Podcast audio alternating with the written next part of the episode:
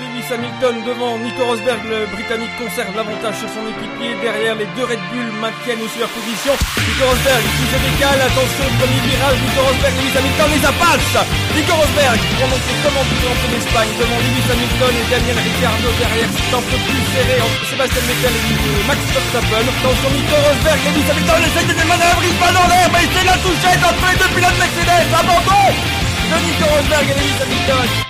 Bonsoir à tous et bienvenue pour cette nouvelle émission du SAV de la F1. Oui, on, vous a fait languir, on vous a fait attendre, mais on est là en ce mardi soir. Nous allons revenir sur ce Grand Prix d'Espagne. Oh là là, quel Grand Prix d'Espagne Ouh là là Je ne serai pas seul, bien évidemment, puisque ce soir j'ai le plaisir d'accueillir Fab. Bonsoir Fab. Bonsoir. Quentin. Bonsoir Quentin. Bonsoir. Et Ben Bonsoir Ben Bonsoir. Ben, t'es en forme. tu es en forme, Ben, ben. Oui, oui, ouais, bah écoute, euh, voilà. Savoir que Là, je me suis dit à une émission un peu euh. particulière. Euh... Ce n'est pas tant l'émission qui est particulière. Le Grand Prix, par contre, oulala, qu'est-ce qu'il a été particulier Et c'est pour ça que l'émission va être particulière. Elle va être encore plus intéressante que d'habitude. Il va y avoir plein plein de choses à dire. Oui, oui, on devrait en avoir pour 5 ou 6 heures. Oui, minimum. Euh. moi, je peux partir à tout moment dans les 10 premières minutes. Hein. si... je sens que ça va s'étirer en longueur. Alors, messieurs, je vais commencer par euh, la question habituelle, même si j'ai une bonne idée de la réponse. Qu'avez-vous pensé de ce Grand Prix? Ah ben voilà. pas, j'ai arrêté de regarder au bout d'un tour, moi ça m'a Ah t'as été au bout du premier tour, c'est bien. C'est Oui, pour vérifier si peut euh... Non mais euh, bah, globalement bon Grand Prix, on va pas se mentir. Euh, même si j'avoue que j'ai quand même eu beaucoup de mal à mettre une note sur cette course parce qu'il y a plein de acteurs euh, qui font que sur le coup on, voilà on, ça, rajoute un peu de, de piquant et puis il y a plein de mais finalement sur le spectacle en lui-même c'était peut-être pas non plus euh, le meilleur Grand Prix de la saison mais euh, voilà plein de choses annexes qui font que c'est plus peut-être plus intéressant que les autres. Voilà j'ai eu beaucoup de mal à noter. C'est vrai, vrai. oui non mais c'est ça c'est c'est un Grand Prix où à chaque bout du Grand Prix, t'es pris par un événement euh, extraordinaire. Euh, euh, et forcément, ça teinte un peu ta manière de percevoir le Grand Prix. et au final, on est d'accord, c'est une bonne course. Et même, quoi qu'on en dise, une belle lutte.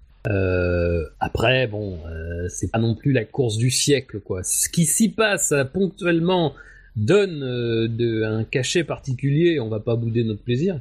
Euh, surtout qu'on a quand même un beau début de saison, euh, donc euh, ça c'est c'est un petit peu dans la lignée, différent mais dans la lignée, mais voilà c'est pas non plus. C'est vrai que globalement, à part la Russie où la note avait été moins bonne, mais c'était pas non plus catastrophique. Il faut avouer, mais quel début de saison quand même. Franchement, qualitativement, il se passe plein de choses. Peut-être des choses qu'on n'aurait pas aimé voir pour certains, mais voilà. je pense que la Russie reste le plus mauvais euh, Grand Prix au niveau des notes. Euh, oui. Euh, en tout cas, dans mes notes à moi, c'est le moins bon et mémoire. Et donc ça prouve quand même qu'on a. En tout cas, sachez que ce Grand Prix d'Espagne, qui avait eu une note de 8,75 quand même hein, l'an dernier. Hein. Ouf. Ouais, ouais, quand même. Hein. À ce point-là, me souviens. Ah ouais, à ce point-là. eh bien, il a pour l'instant la meilleure note de la saison, puisqu'il a récupéré une note de 17,36. Oui, 17,36. Puisque Ben, tu as mis un 16, Bilo a mis un 18, Hein, il développe enfin une lutte pour la victoire, et ce entre quatre pilotes, que ce soit sur la piste ou dans la stratégie, d'où ma meilleure note de l'année.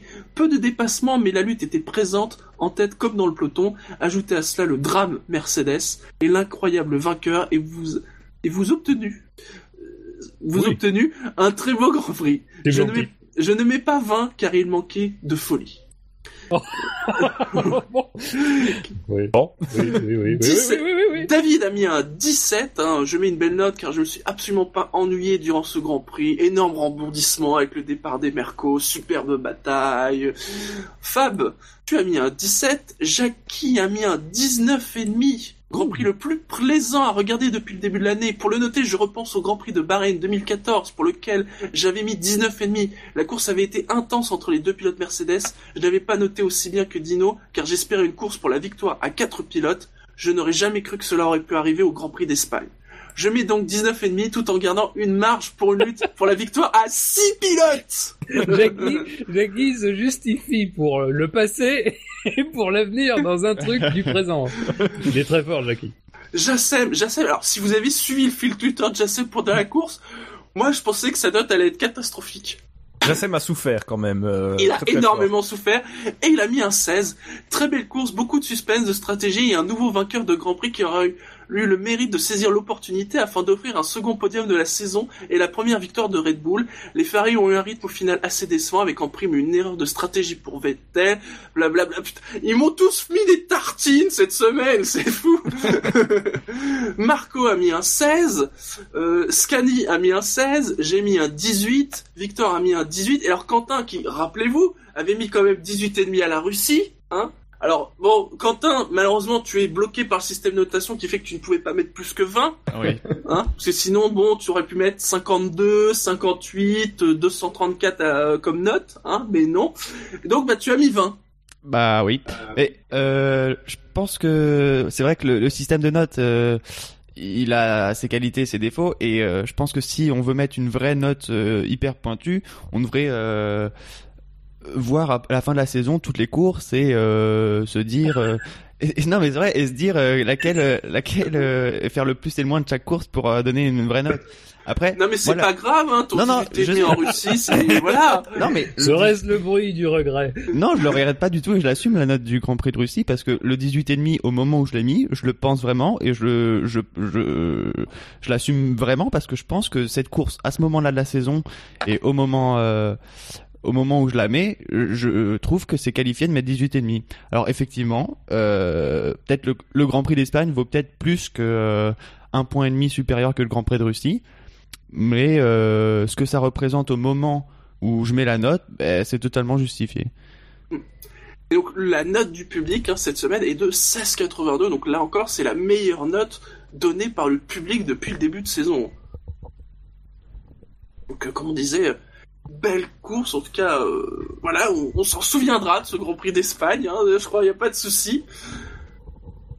Et je vous propose, messieurs, de, de rentrer, comme on dit, dans le vif du sujet. Ah. Hein, dans le classement du Quintet Plus ou moins. Ah, j'ai vraiment hâte de savoir. Ah. Sachez que vous avez été 91 à voter. Hein, euh, alors merci. En plus, c'est vrai que pour le coup, vous aviez 24 heures en plus. Euh, mais euh, déjà, dès lundi soir, vous étiez à peu près équivalent aux semaines précédentes, au Grand Prix précédent. Hein. donc, pas, pas du tout surpris. Merci d'ailleurs à tous d'avoir voté. Et donc, pour commencer, j'ai envie de dire, je crois qu'on est obligé de mettre les deux pilotes ensemble, hein, puisqu'ils ont fait une course à peu près équivalente, qui s'est terminée à peu près au même moment. Je ne parle pas bien évidemment des Renault, hein, même si euh, là aussi il s'est passé des choses. Je vais évoquer bien évidemment les deux pilotes Mercedes. Oui, ça y est, le gros morceau de l'émission arrive dès le début, dès maintenant. euh, pardon, j'ai pas reçu le mémo où on dit qu'on commence le quintet plus ou moins dans le sens inverse euh, de l'avant. Pourquoi on commence par les premiers? Je comprends pas. Non, et alors, alors les scores, les scores, parce que ils n'ont pas eu le même score, voyez-vous. Oh, ah, bon, ah bon? Ah non, ah, bah non, mais en plus il y a, y, a, y, a, franchement, je trouve, je trouve qu'il y a une sacrée différence entre les deux. Puisque Lewis Hamilton a récupéré un score de moins 74, et Nico Rosberg de moins 43. Je rappelle que le score, c'est la différence entre le nombre de votes positifs et le nombre de votes négatifs. Et ben, ils se suivent quand même dans le, dans le classement, ils sont quand même euh, dernier et avant-dernier. Voilà, ils sont dernier et avant-dernier. Il n'y a pas eu de vote positif. Alors, Lewis Hamilton a eu trois votes positifs. Ah. et Nico Rosberg en a eu 7. Ah, c'est le départ, ça. Ah. Euh, je souligne qu'ils ont quand même été très souvent cités tous les deux. Et alors, même si ça n'a pas d'influence sur le score et le classement, mais très souvent dans l'ordre de citation, très souvent c'est Hamilton qui est cité en premier et Rosberg en deuxième. Alors, on peut l'analyser de plein de façons, mais on peut se dire que finalement, quand les gens ont choisi leur carte témoin, le premier nom qui leur est venu à l'esprit, c'est Lewis. Non, mais c'est l'ordre alphabétique, t'as l'esprit mal tourné, Shinji. C'est ça. c'est forcément ça. D'ailleurs, on voit parce que les votes sont quand même assez. Ah bah non. mais non. Que dire, que, dire On que dire quoi euh... bah, commençons Qui est en par minorité le... non, commençons, commençons par le début, Alors... euh, le départ. Beau départ. Beau, départ. départ. Mais Beau moi, départ. moi, sincèrement, je suis. Euh... Avec un Hamilton qui zigzague. Non, Oui, je le précise, je le précise parce que il y a des gens qui parfois utilisent le terme zigzaguer un peu abusivement depuis dimanche. Si vous voulez voir une Mercedes qui zigzague, regardez Hamilton dans la ligne droite. Ouais, non, là, il- là il zigzague. Mais euh, alors que dans l'absolu, euh, il aurait peut-être dû rester sur sa ligne en fait. Parce qu'il démarre pas mal, Mm. honnêtement. Je pense qu'ils prennent tous les deux mais- globalement un bon départ. Et euh, je me demande si en voulant zigzaguer et proté- se protéger de Rosberg, il facilite pas euh, la manœuvre que Rosberg fait euh, un peu plus loin en se mettant bien à l'extérieur et en passant euh, assez facilement quand même. J'avoue qu'en voyant le départ, euh, je suis quand même Oui, assez étonné de la facilité avec laquelle Rosberg prend le meilleur dans le premier Il virage. prend l'aspiration aussi. euh, Il y a quand même un, Ouais. un, un long Aussi, moment entre le, le départ et le premier virage. Mais très beau, très beau donc, euh, dépassement d'ailleurs, Ah oui, le premier virage. Très propre. Franchement, pour le rien- coup. alors, pour le coup, rien à dire sur le, ce dépassement, qui était très clean, très bien. pour le, pour le premier virage, euh, faut dire qu'il y a un pilote qui a connu quelques problèmes au premier virage sur ce début de saison, euh, qui, a- qui peut pas perdre euh, toute sa course au premier virage, et un autre qui a une avance un Hamilton peu quand même. Même si euh, c'est pas pour euh, enfoncer Rosberg, alors que son dépassement est magnifique et, et rien Oui. à dire dessus. hein. Non mais le, le- le dépassement de Rosberg est, est- est bien fait et il est sur la bonne ligne de course a priori. Oui. Euh, après, je pense qu'on peut noter aussi qu'Hamilton à ce moment-là euh, est clairement pas dans euh, euh, ses défenses habituelles. Euh, comme tu dis Quentin, je pense que c'est lié à ça. Euh, il perd pas de vue le fait que il va se faire dépasser et que de toute façon s'il résiste, il va à l'accrochage.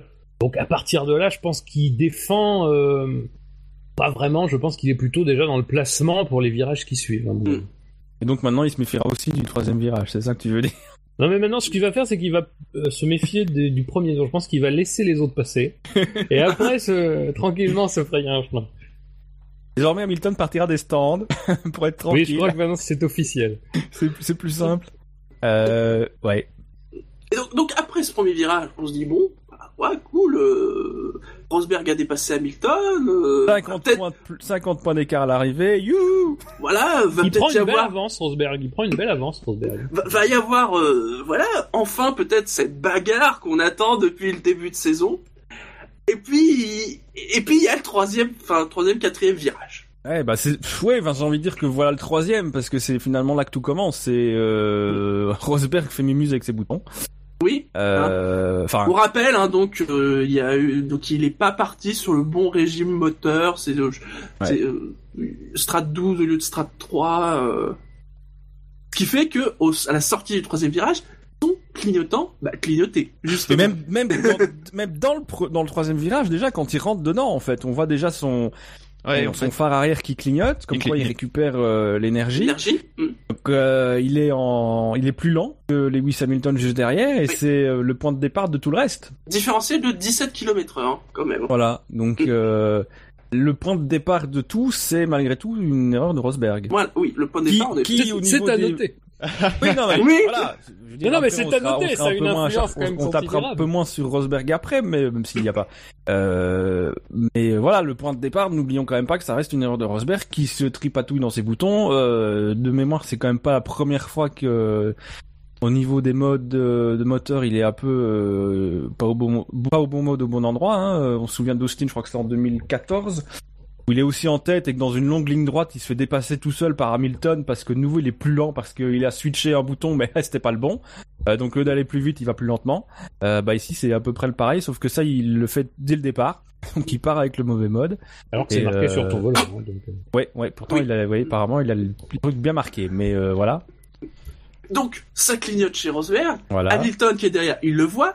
Et, Ah bah. il faut le dire, au moment où il attaque, il a la place. Bah, il y a plus de place du côté où il attaque que du côté où il est. Il y a bah, la place. De toute façon, c'est ce qu'il dit. Il, techniquement, c'est vrai qu'il aurait pu attaquer à, gauche et qu'il y a plus de place à droite. Ceci dit, euh, et Rosberg est quand même déjà un peu en travers. Alors c'est pas, euh, il, est pas totalement en biais sur la route, mais voilà, il est déjà, euh, il est quand même pas droit sur la ligne sur la, sur la trajectoire. Donc il est aussi déjà en biais il est supposé qu'il va aller en, sur la droite. Mais bon, c'est vrai qu'au moment où Hamilton mm, entame son attaque, il y a la place et que avec la différence de vitesse que lui a, bah il pense évidemment pouvoir passer euh, assez facilement. Donc euh... sauf qu'au même moment, Rosberg... alors alors certains disent zigzag, moi je trouve que c'est exagéré il se déporte en tout cas. Alors, je trouve qu'est-ce qu'il se déporte, est-ce qu'il tasse Ça, c'est toute la question de sa responsabilité. Bah oui, c'est la question. voilà. Si vous voulez que j'y réponds, euh, parce qu'on peut commencer l'interprétation à partir de maintenant, je pense. Parce que concentrons-nous. Euh, moi, je considère que le, effectivement, et je, je soulignais tout à l'heure à dessein, c'est-à-dire que L'erreur de Rosberg est fondamentale, à mon sens, dans ce qui se passe après, euh, et pour moi appuie sur le fait que, euh, euh, alors ça, n'étonnera pas certaines personnes, mais j'essaie de réfléchir de manière non partisane, parce que dans tous les cas, il n'y a pas de raison. Je pense que j'ai déjà été sévère avec Hamilton, notamment sur ses départs et la manière dont il tassait Rosberg, donc on peut pas m'accuser d'être incohérent là-dessus. Alors après, je dis pas que c'est un attentat, hein, qu'on soit bien clair là-dessus. Euh, moi, ce que je dis, c'est que je peux pas, à un moment donné, engager la responsabilité d'Hamilton, ne serait-ce qu'à 1% dans ce qui se passe, pour deux raisons. La première, c'est qu'il est bien plus vite que Rosberg. Donc déjà a priori, s'il est bien plus vite que Rosberg, c'est pas parce que il fait une manœuvre kamikaze, c'est parce que lui est à la bonne vitesse et que Rosberg lui n'est pas à la bonne vitesse. Donc ça c'est le premier élément. Le deuxième élément, euh, c'est que euh, on est sur un bout de droit. Et quand Hamilton lance son attaque, c'est une ligne droite et il reste encore la majorité de la ligne droite à passer. Donc c'est pas une attaque suicidaire au beau milieu d'un virage, ni pour se lancer à l'intérieur comme on a vu plus tard dans la course. Bah, pour moi, ces deux éléments font que a priori, il y a un espace qui est existant. Alors effectivement, cet espace va se refermer très rapidement. Alors concomitamment, avec un petit peu d'écart. Bon. Après, moi, mon problème avec avec la manœuvre de Rosberg, c'est qu'elle est c'est une diagonale. C'est une diagonale directe qui ne laisse absolument aucune chance en fait. dire, une fois que, que, Hamilton a engagé sa manœuvre, alors après, euh, ce que je veux bien faire comprendre, c'est que je veux pas accabler, je veux pas mettre 100%, je veux pas dire c'est Rosberg, dis, dans la manœuvre que fait Rosberg, on peut pas dire que Rosberg laisse beaucoup de chance à Hamilton. Après, ayant dit cela, je dis pas qu'il le fait volontairement.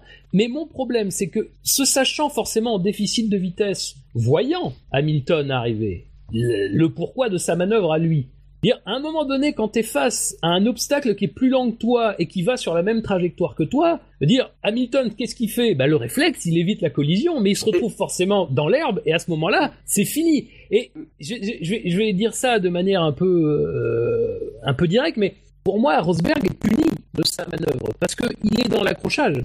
Et malheureusement, euh, on aura beau me, on, aura beau me dire que les manœuvres sont quasiment au même moment, reste que quelqu'un est en déficit de vitesse face à quelqu'un qui est à une vitesse normale. Et, Rosberg le voit qu'il est en déficit de vitesse. S'il en récupère son énergie, il le voit bien sur son volant. Il fait c'est barrer la route, et d'ailleurs il ne s'en cache même pas après. Alors vous avez noté que, pas presque, je vais pas dire étonnamment, mais Rosberg aurait presque pu passer euh, au travers du filet. Parce que quand on regarde bien, il ne se touche pas quand, quand il se décale. C'est sur le retour. Ah, c'est Hamilton qui va le toucher après. Oui, oui. non, mais là, voilà. Honnêtement, sincèrement, euh, je pense que c'est bien que les deux abandonnent sur cet incident-là. Parce que, euh, bah, de toute façon, celui qui, dans tous les cas de figure, a priori abandonne, c'est Hamilton. Mais si Rosberg s'en sort, c'est hyper... c'est Pour lui, au championnat, ça peut être très bon, mais... Euh, et euh, pour le championnat, tout, là d'office tout le monde lui tombe dessus. C'est et comme et comme on sait que je pense que Rosberg ne vit pas très bien ces choses-là, ça peut être très mauvais pour la suite. Mais euh, non, là, là dans l'absolu et puis dans l'absolu, enfin, je pense que ils ont tous tous les deux un peu bombé le torse et euh, voilà, ils ont tous les deux des choses à se reprocher dans l'absolu. Donc euh, voilà, il y a un écart au niveau des des, des chiffres dans dans le quand t'es plus ou moins. Moi, je, je pense que c'est comme, enfin, de toute façon, la FIA l'a jugé comme tel, c'est euh, incident de course. Euh, Alain Prost a, a eu le même avis. Euh, du côté de chez Martin Brundle, on est proche du 50-50 aussi. Honnêtement, j'irais plus dans, dans, Justement, moi j'ai envie, voilà, que, faut qu'on se mouille. Moi j'ai donc, donc, toi, pour toi, donc toi pour toi c'est 50-50. On est proche du 50-50 en tout. Franchement, on n'est pas on n'est pas dans du 80-20. Enfin c'est c'est une évidence. Euh, après avoir vu l'incident euh, une fois, enfin quand ça se passe, euh, j'ai le même avis que Villeneuve, c'est-à-dire c'est la faute de Rosberg. Parce que de face, on a vraiment l'impression qu'il se rabat vraiment d'un coup euh, sec, alors que quand on revoit les images sous différents angles, pour le coup, on les a bien revus. C'est moins évident. C'est vrai que quand dans le communiqué de la, FIA sur sa décision, il parle de, que le déplacement des deux pilotes est quasiment simultané. C'est vrai que c'est pas loin. Il n'y a pas 36 Mississippi entre les deux mouvements. On va pas, va pas se mentir non plus. Donc voilà, c'est euh, il il y a ils ont des choses ils peuvent se reprocher quelque chose euh, chacun. Maintenant, on peut peut-être mettre un peu plus de de tort sur Rosberg parce que bah la la le la faute initiale ça vient de lui donc euh, mais on est quand même pas dans des proportions où il y a 80% de faute pour un et 20% pour l'autre. Donc je mettrais franchement proche du 50-50. Ouais. Bah Surtout qu'ils abandonnent tous les deux, donc au final ils ont la même, la, même voilà. incident de course, enfin quand même ouais plus Rosberg qu'Hamilton quand même. Hein. Ça. Moi, euh, moi comme j'ai dit, euh, je, je, répète, hein, moi je, je, peux, je ne peux pas euh, mettre 1% de responsabilité sur Hamilton. À partir de là, je moi, ce qu'il en découle après, euh, je ne veux pas savoir. La, la, direction de course a, a... d'ailleurs s'est emparé de l'affaire. Ça, c'est quelque chose à noter puisque on l'a beaucoup, on l'a beaucoup dit dans le SAV. C'est extrêmement rare. Je pense qu'on l'a pas connu nous sous le SAV. Là, ils l'ont fait deux euh, fois. Et, là, deux fois dans cette course. Hein. deux fois de s'occuper ouais, de soucis entre équipiers. Donc euh, voilà, moi, je, à partir de là, je, je, je, lis la décision de la direction de course qui est argumentée en plus. Euh, c'est pas toujours le cas, même si elle fait plus en plus d'efforts sur cette question. Donc voilà, argumente. Euh, pour moi, le, le, déficit de vitesse, c'est une circonstance qui euh, est à mettre au débit de, de, de Rosberg, mm. euh, non pas seulement parce que ça vient, parce que l'erreur vient de lui, parce que euh, même si, moi, je trouve qu'on le balaye un peu vite, quoi, parce que c'est quand même sa faute à lui. Je veux dire, précisément, il peut pas, on peut pas dire que c'est de la faute de quelqu'un d'autre, quoi. C'est forcément sa faute à lui. S'il se retrouve dans cette situation-là, c'est de son fait à lui. Euh, et après, moi, mon problème, on l'a dit tout à l'heure un petit peu, c'est sa manœuvre alors qu'il est en déficit de vitesse. Euh, une, encore une fois, euh, j'ai pris l'exemple, j'ai posté sur mon sur mon compte Twitter un, tweet avec la vidéo de Bahreïn 2012. C'est les mêmes pilotes, c'est à peu près la même situation. Euh, sauf que Hamilton, cette fois-ci, euh, est obligé de faire un passage par euh, du sable, en tout cas une zone dégagée qui est pas de l'herbe, de laquelle il peut arriver à se récupérer et même à dépasser Rosberg. Ça, avait d'ailleurs été critiqué à l'époque.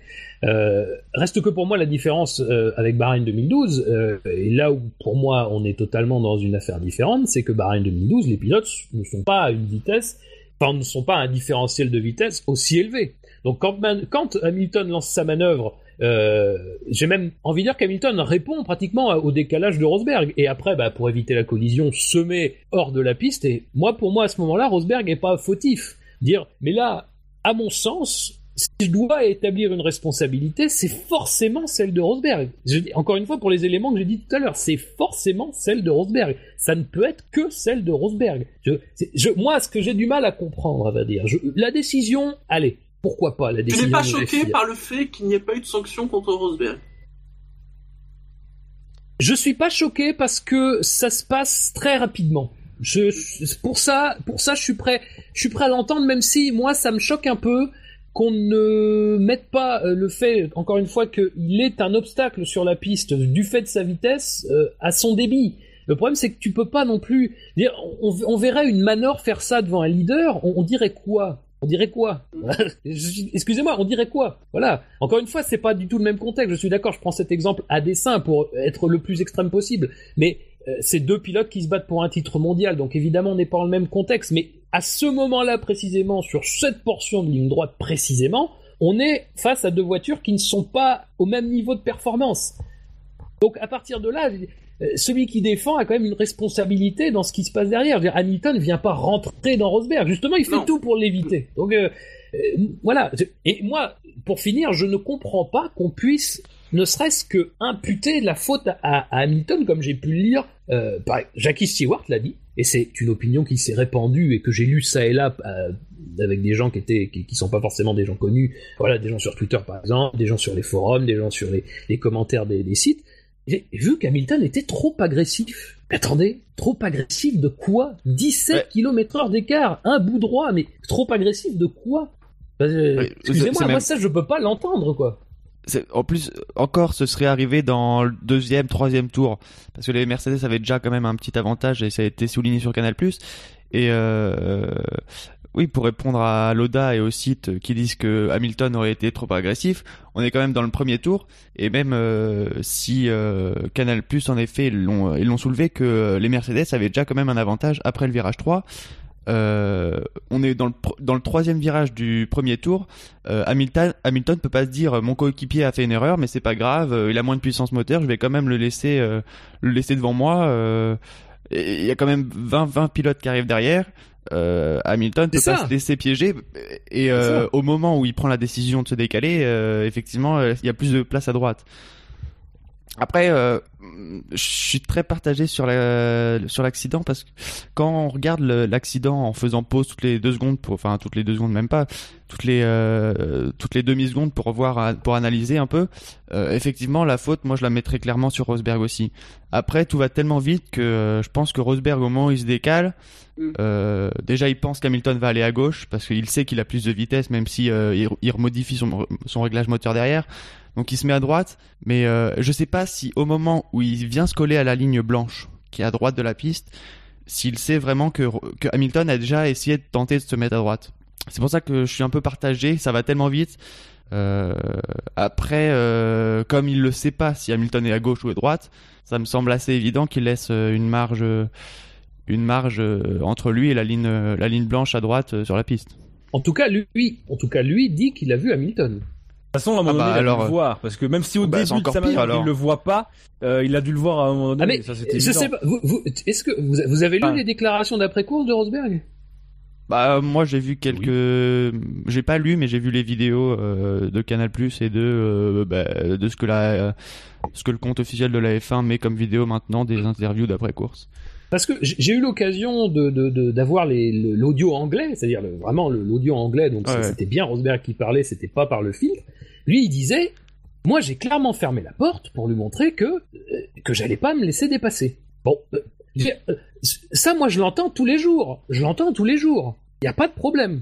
Mais quasiment 20 km heure, quasiment 20 km heure moins vite. Qu'est-ce que t'attends? Qu'est-ce que t'espères de cette manœuvre? Dire, Encore une fois, le problème de Rosberg, c'est moi ce que j'avais souligné à Spa en, en 2014, c'est que à un moment donné, tu t'en tires très bien. Rosberg s'en était très bien tiré à Spa parce qu'il avait terminé deuxième. Alors certes, il n'avait pas gagné, mais il avait terminé deuxième. Son avance au championnat grandissait. Et derrière, alors qu'Hamilton avait lui-même allumé la mèche en disant oui, il a dit qu'il l'avait fait exprès, Rosberg était venu en disant, alors moi déjà je lui avais reproché à Rosberg de dire ça même à l'intérieur de sa propre équipe, mais ensuite de dire devant les médias, enfin en tout cas d'assumer d'avoir dit devant les médias qu'il avait fait ça non pas pour créer un accrochage, mais en tout cas pour ne pas l'éviter. Et là, mon problème, c'est que, et c'est pareil aussi, euh, euh, la décision des commissaires, il faut aussi la prendre sous l'angle, et je pense que Gus Gus l'a très bien souligné si vous l'avez suivi sur Twitter, sous un angle, c'est qu'on a l'effet pervers de se saisir d'un accrochage entre équipiers, c'est qu'on a toute une équipe qui va tout faire pour qu'il n'y ait pas de sanction.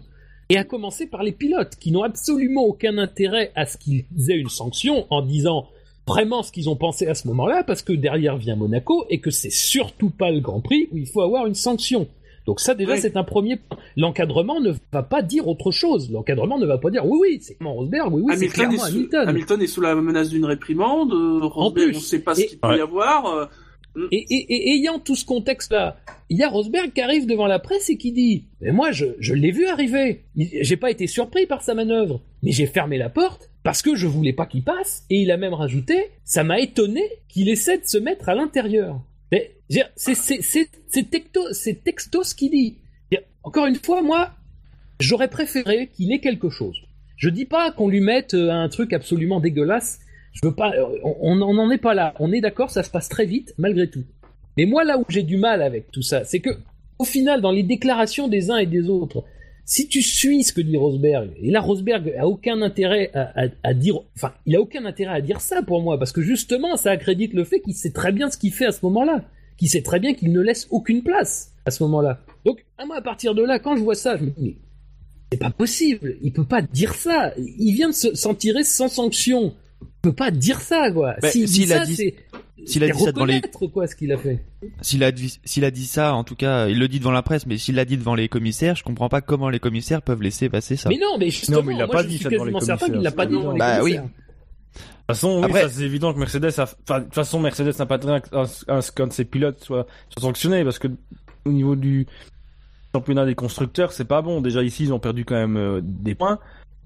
Euh, moi, là où ce qui fait en fait que j'ai pas envie de que je ne pas euh, outre mesure sur Rosberg plus que sur Hamilton, même si encore une fois l'erreur de, bas, de départ c'est la sienne, c'est que encore une fois au moment où Hamilton a son aileron arrière au niveau des roues arrière de Rosberg, il y a déjà plus la place pour Hamilton de passer.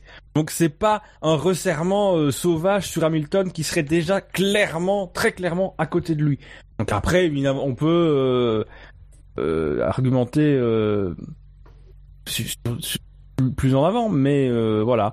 Et encore et aussi le fait que malgré tout ils abandonnent tous les deux. Donc, d'une certaine façon, euh, Rosberg reste quand même pénalisé, même si Après, on est toujours dans cette, on est toujours dans, dans, dans, une extrême tension euh, parce que euh, la situation déjà elle euh, est, est, est une situation tendue. Enfin, s'attendait presque tous à ce que ce soit le Grand Prix d'Hamilton.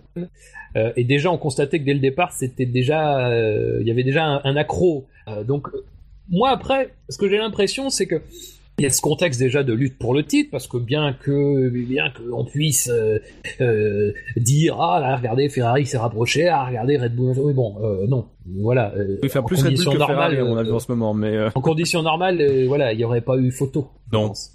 Donc il y a, ce contexte-là, il y a le contexte que c'est quand même le leader du championnat, il y a le contexte que c'est le, le double champion du monde en titre et triple champion du monde de Formule 1. Donc évidemment, ça exacerbe beaucoup de choses, mais je pense que il faut pas non plus qu'on oublie l'essentiel, c'est-à-dire qu'à partir d'un certain moment, euh, quand on a, enfin, euh, quand il y, a, y a ce type d'incident, il va forcément avoir une déflagration plus grande, on va forcément être emporté dedans.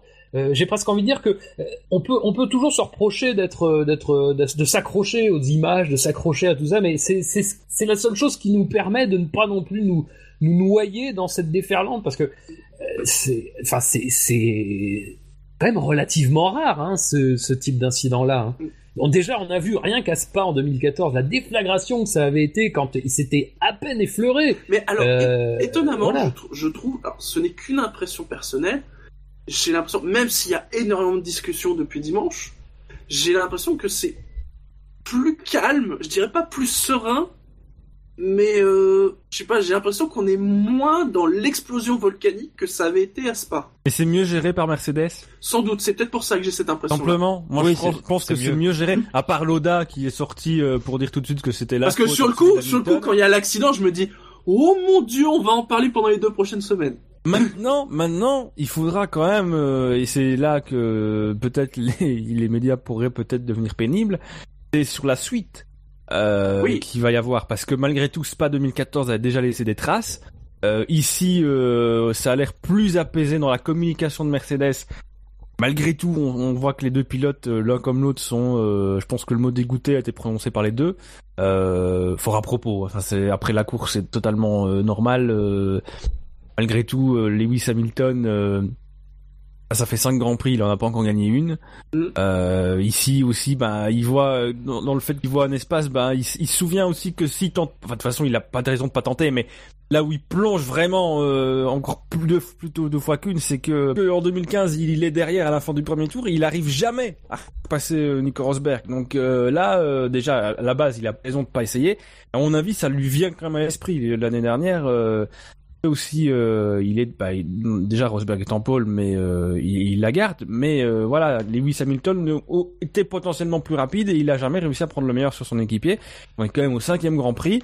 Euh, S'ils font un 2 dans cet ordre-là, euh, Hamilton perd encore 7 points. Il se retrouve avec 50 unités de retard après 5 courses. C'est quand même beaucoup. Euh, donc voilà, c'est donc voilà au niveau de la com, euh, encore une fois, Mercedes a plutôt pas mal géré ça par rapport à Spa, hormis Loda, mais bon, euh, voilà, en même temps on va le chercher, on sait pourquoi on va le chercher Loda. Hein, c'est pourquoi les journalistes vont, le trouver lui et peut-être pas quelqu'un d'autre, parce qu'on sait qu'on aura la petite phrase. Mais et oui, une question. Nous a offert un magnifique jeté de volant. Oui, bah, comme à Valence 2012 en fait. Je crois que c'est pour ça que j'ai revu euh, l'accident avec euh, Maldonado à Valence. Il fait aussi un merveilleux euh, euh jeté de volant. Alors oui, de nouveau, là, c'est la petite critique vraiment ridicule de Jackie Stewart qui reproche à Lewis Hamilton de jeter un volant à 40 000 euros. Je pense qu'à ce moment-là, il en a rien à foutre du prix du volant. Hein, et nous, on s'en fout. Très sincèrement, on s'en fiche. Et puis si Mercedes lui demande de rembourser, ça posera pas trop de problèmes à mon avis. Non, bah c'est ça. Mais tu, euh, vous voyez, je, je, je, rebondis sur quelque chose qui est dit sur le chat. Euh, parce que c'est vrai que dans cet incident, il y a beaucoup qui disent, euh, que c'est un peu un, moyen de, pas de vengeance, mais un petit peu, c'est de, de, de, renvoyer l'ascenseur après ce qui s'est passé, euh, ce, que, ce, que, ce que Hamilton a souvent fait, effectivement, de tasser Rosberg. Euh, après, il y a des limites. Enfin, moi, à mon sens, il y a des limites quand même dans ce, dans ce fonctionnement-là. Qu'Hamilton tasse Rosberg, ça on est d'accord. Et euh, que, la direction de course est sanctionnée si jamais c'était saisi de ces incidents, on serait totalement d'accord aussi. Encore une fois, la, règle est claire, il faut laisser de la place à son adversaire. Alors je dis pas que toutes les manœuvres étaient répréhensibles, mais en tout cas certaines l'étaient, assez clairement. Euh, à Suzuka, par exemple. mais il y a façon et façon de faire. C'est comme les gens qui me comparent l'accident Prost-Sénat de 89 et l'accident Prost-Sénat de 90. À un moment donné, l'accident Prost-Sénat de 89, même si Prost fait sans doute exprès de le faire, ça reste dans une chicane lente. C'est pas non plus. C'est pas. Attention, qu'on soit bien clair, ça n'excuse rien. Enfin, l'année d'après ce que fait Senna, c'est encore moins excusable. C'est, c'est, c'est, ça peut être mortel.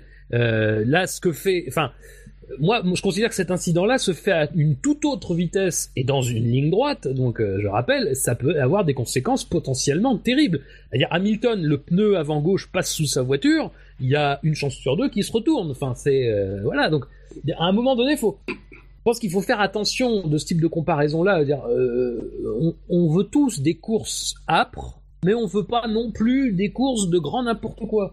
Et je rappelle que cette règle-là, qui avait été serinée en début de saison 2012, qui avait été rappelée, durcie justement pour répondre à ce qui s'était passé à Bahreïn, notamment, pour dire deux choses. On laisse la place à un adversaire pour qu'il puisse passer une fois qu'il est passé à côté, et on ne double pas à l'extérieur. Bon, on double pas à l'extérieur, ça c'est normal.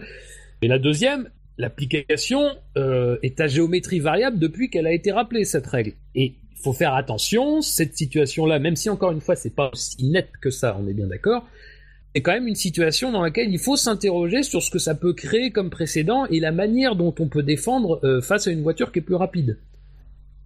Moi, c'est tout ce que c'est tout ce que je dis. Je pense qu'il faut pas non plus regarder que par le petit bout de, c'est une vengeance, c'est une vengeance. Je pense pas que Rosberg à ce moment-là pense c'est une vengeance. Je pense qu'il se dit faut que je protège ma position, tout simplement. Tout mm. comme euh, Hamilton se dit faut que je passe. Voilà. Euh, après, après là, où, là, où, là où je pense on s'accorde tous pour trouver des éléments, hein, c'est plutôt dans le contexte, dans, le, dans la vitesse, dans le, mauvais réglage, dans, dans, effectivement il faut qu'Hamilton passe parce qu'il sait très bien que. Et après, on, peut pas non plus euh, dire voilà, on, on, va pas non plus accabler, euh, c'est pas la question. Faut aussi réfléchir. C'est un peu ça aussi moi que je, que je voudrais, c'est que les gens un peu réfléchissent à plus que ce qu'ils voient et plus que ce qu'on leur dit parce que effectivement il y a beaucoup de choses qui se passent c'est c'est une rivalité qui mine de rien même si au départ ça payait pas de mine on avait quand même pas l'impression que c'était quelque chose qui pouvait créer mine de rien c'est quand même en train de se construire comme une grande rivalité de la Formule 1 même si on a mmh. toujours tendance à, à, critiquer la Formule 1, à dire que voilà, c'est quand même une grande rivalité qui est en train de naître sous nos yeux. Surtout si Rosberg gagne le titre cette année. Surtout si Rosberg gagne le titre cette année. Parce que c'est quelque chose qui n'a jamais été fait. Euh, gagner un titre après avoir été dominé deux, saisons de suite par son équipier. Ça, ça n'a jamais été fait. Ça serait vraiment une première. Donc, euh, ça serait vraiment beau de faire ça pour Rosberg. Ouais, euh, Fab, je suis d'accord avec toi quand tu dis qu'il faut pas mélanger, euh, notamment entre les virages rapides, virages lents, avec l'exemple de Suzuka, euh, Prost, Senna. Euh, on a aussi les exemples avec Hamilton, Rosberg sur ce qui s'est passé à Austin en 2000, 2015. Euh, Gutiérrez Maldonado en en 2014 à Bahreïn, c'est un c'est une épingle, c'est pas très vite et pourtant il y a des grosses conséquences derrière pour Gutiérrez. Donc euh, même si je suis d'accord qu'il faut prendre en compte les éléments, euh, quel type de virage il y a, qu'est-ce qu'il y a comme dégagement à l'extérieur, si c'est du goudron, de l'herbe. Euh. Non, non, mais enfin, je suis tout à fait d'accord. Après, je, pense que malheureusement, il y a des réactions. Enfin, tu prends l'exemple de, de, de Gutiérrez Maldonado.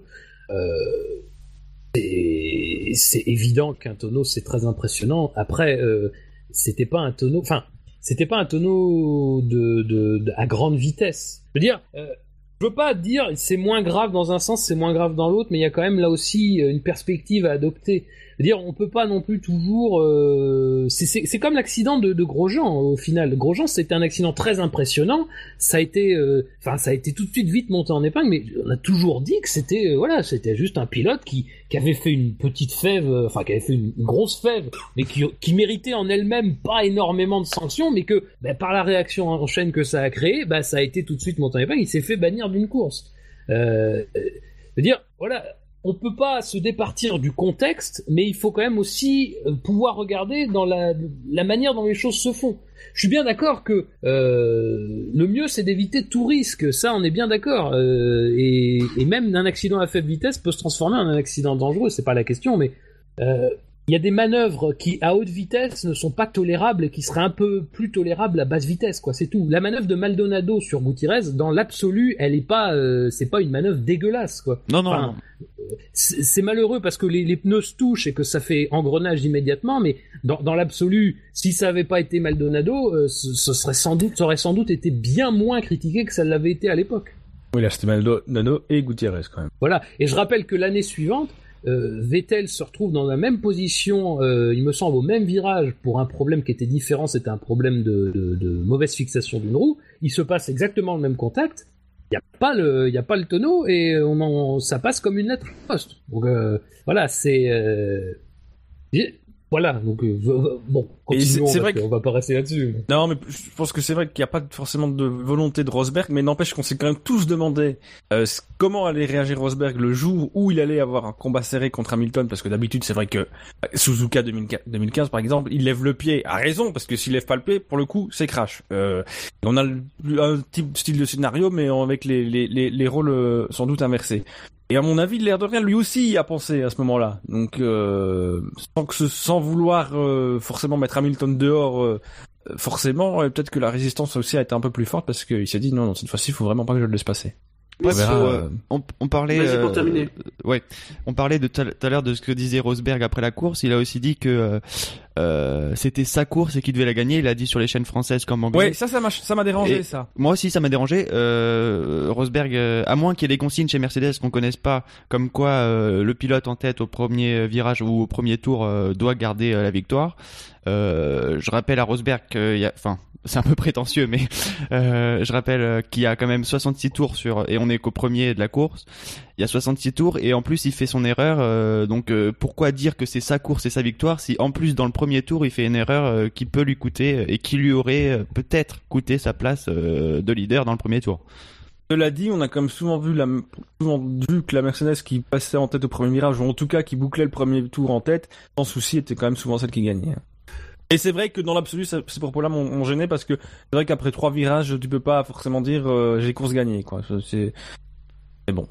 Voilà. Il y aura encore plein, plein de choses à dire, mais ce sera intéressant sur la suite parce que n'oublions quand même pas que de l'année dernière, en tout cas début de cette année, avant le début de la saison, il a quand même été sous-entendu par Mercedes que si les deux n'arrivaient pas à s'entendre, il y aurait changement de pilote. Donc euh, même si on a tendance à, on se dirige vers une reconduction de contrat de Rosberg, euh, je pense qu'il faudrait quand même. Il y, a, y, y a des messages un peu contradictoires. C'est-à-dire que Dieter Sedge a dit euh, il roulera pour nous en 2017.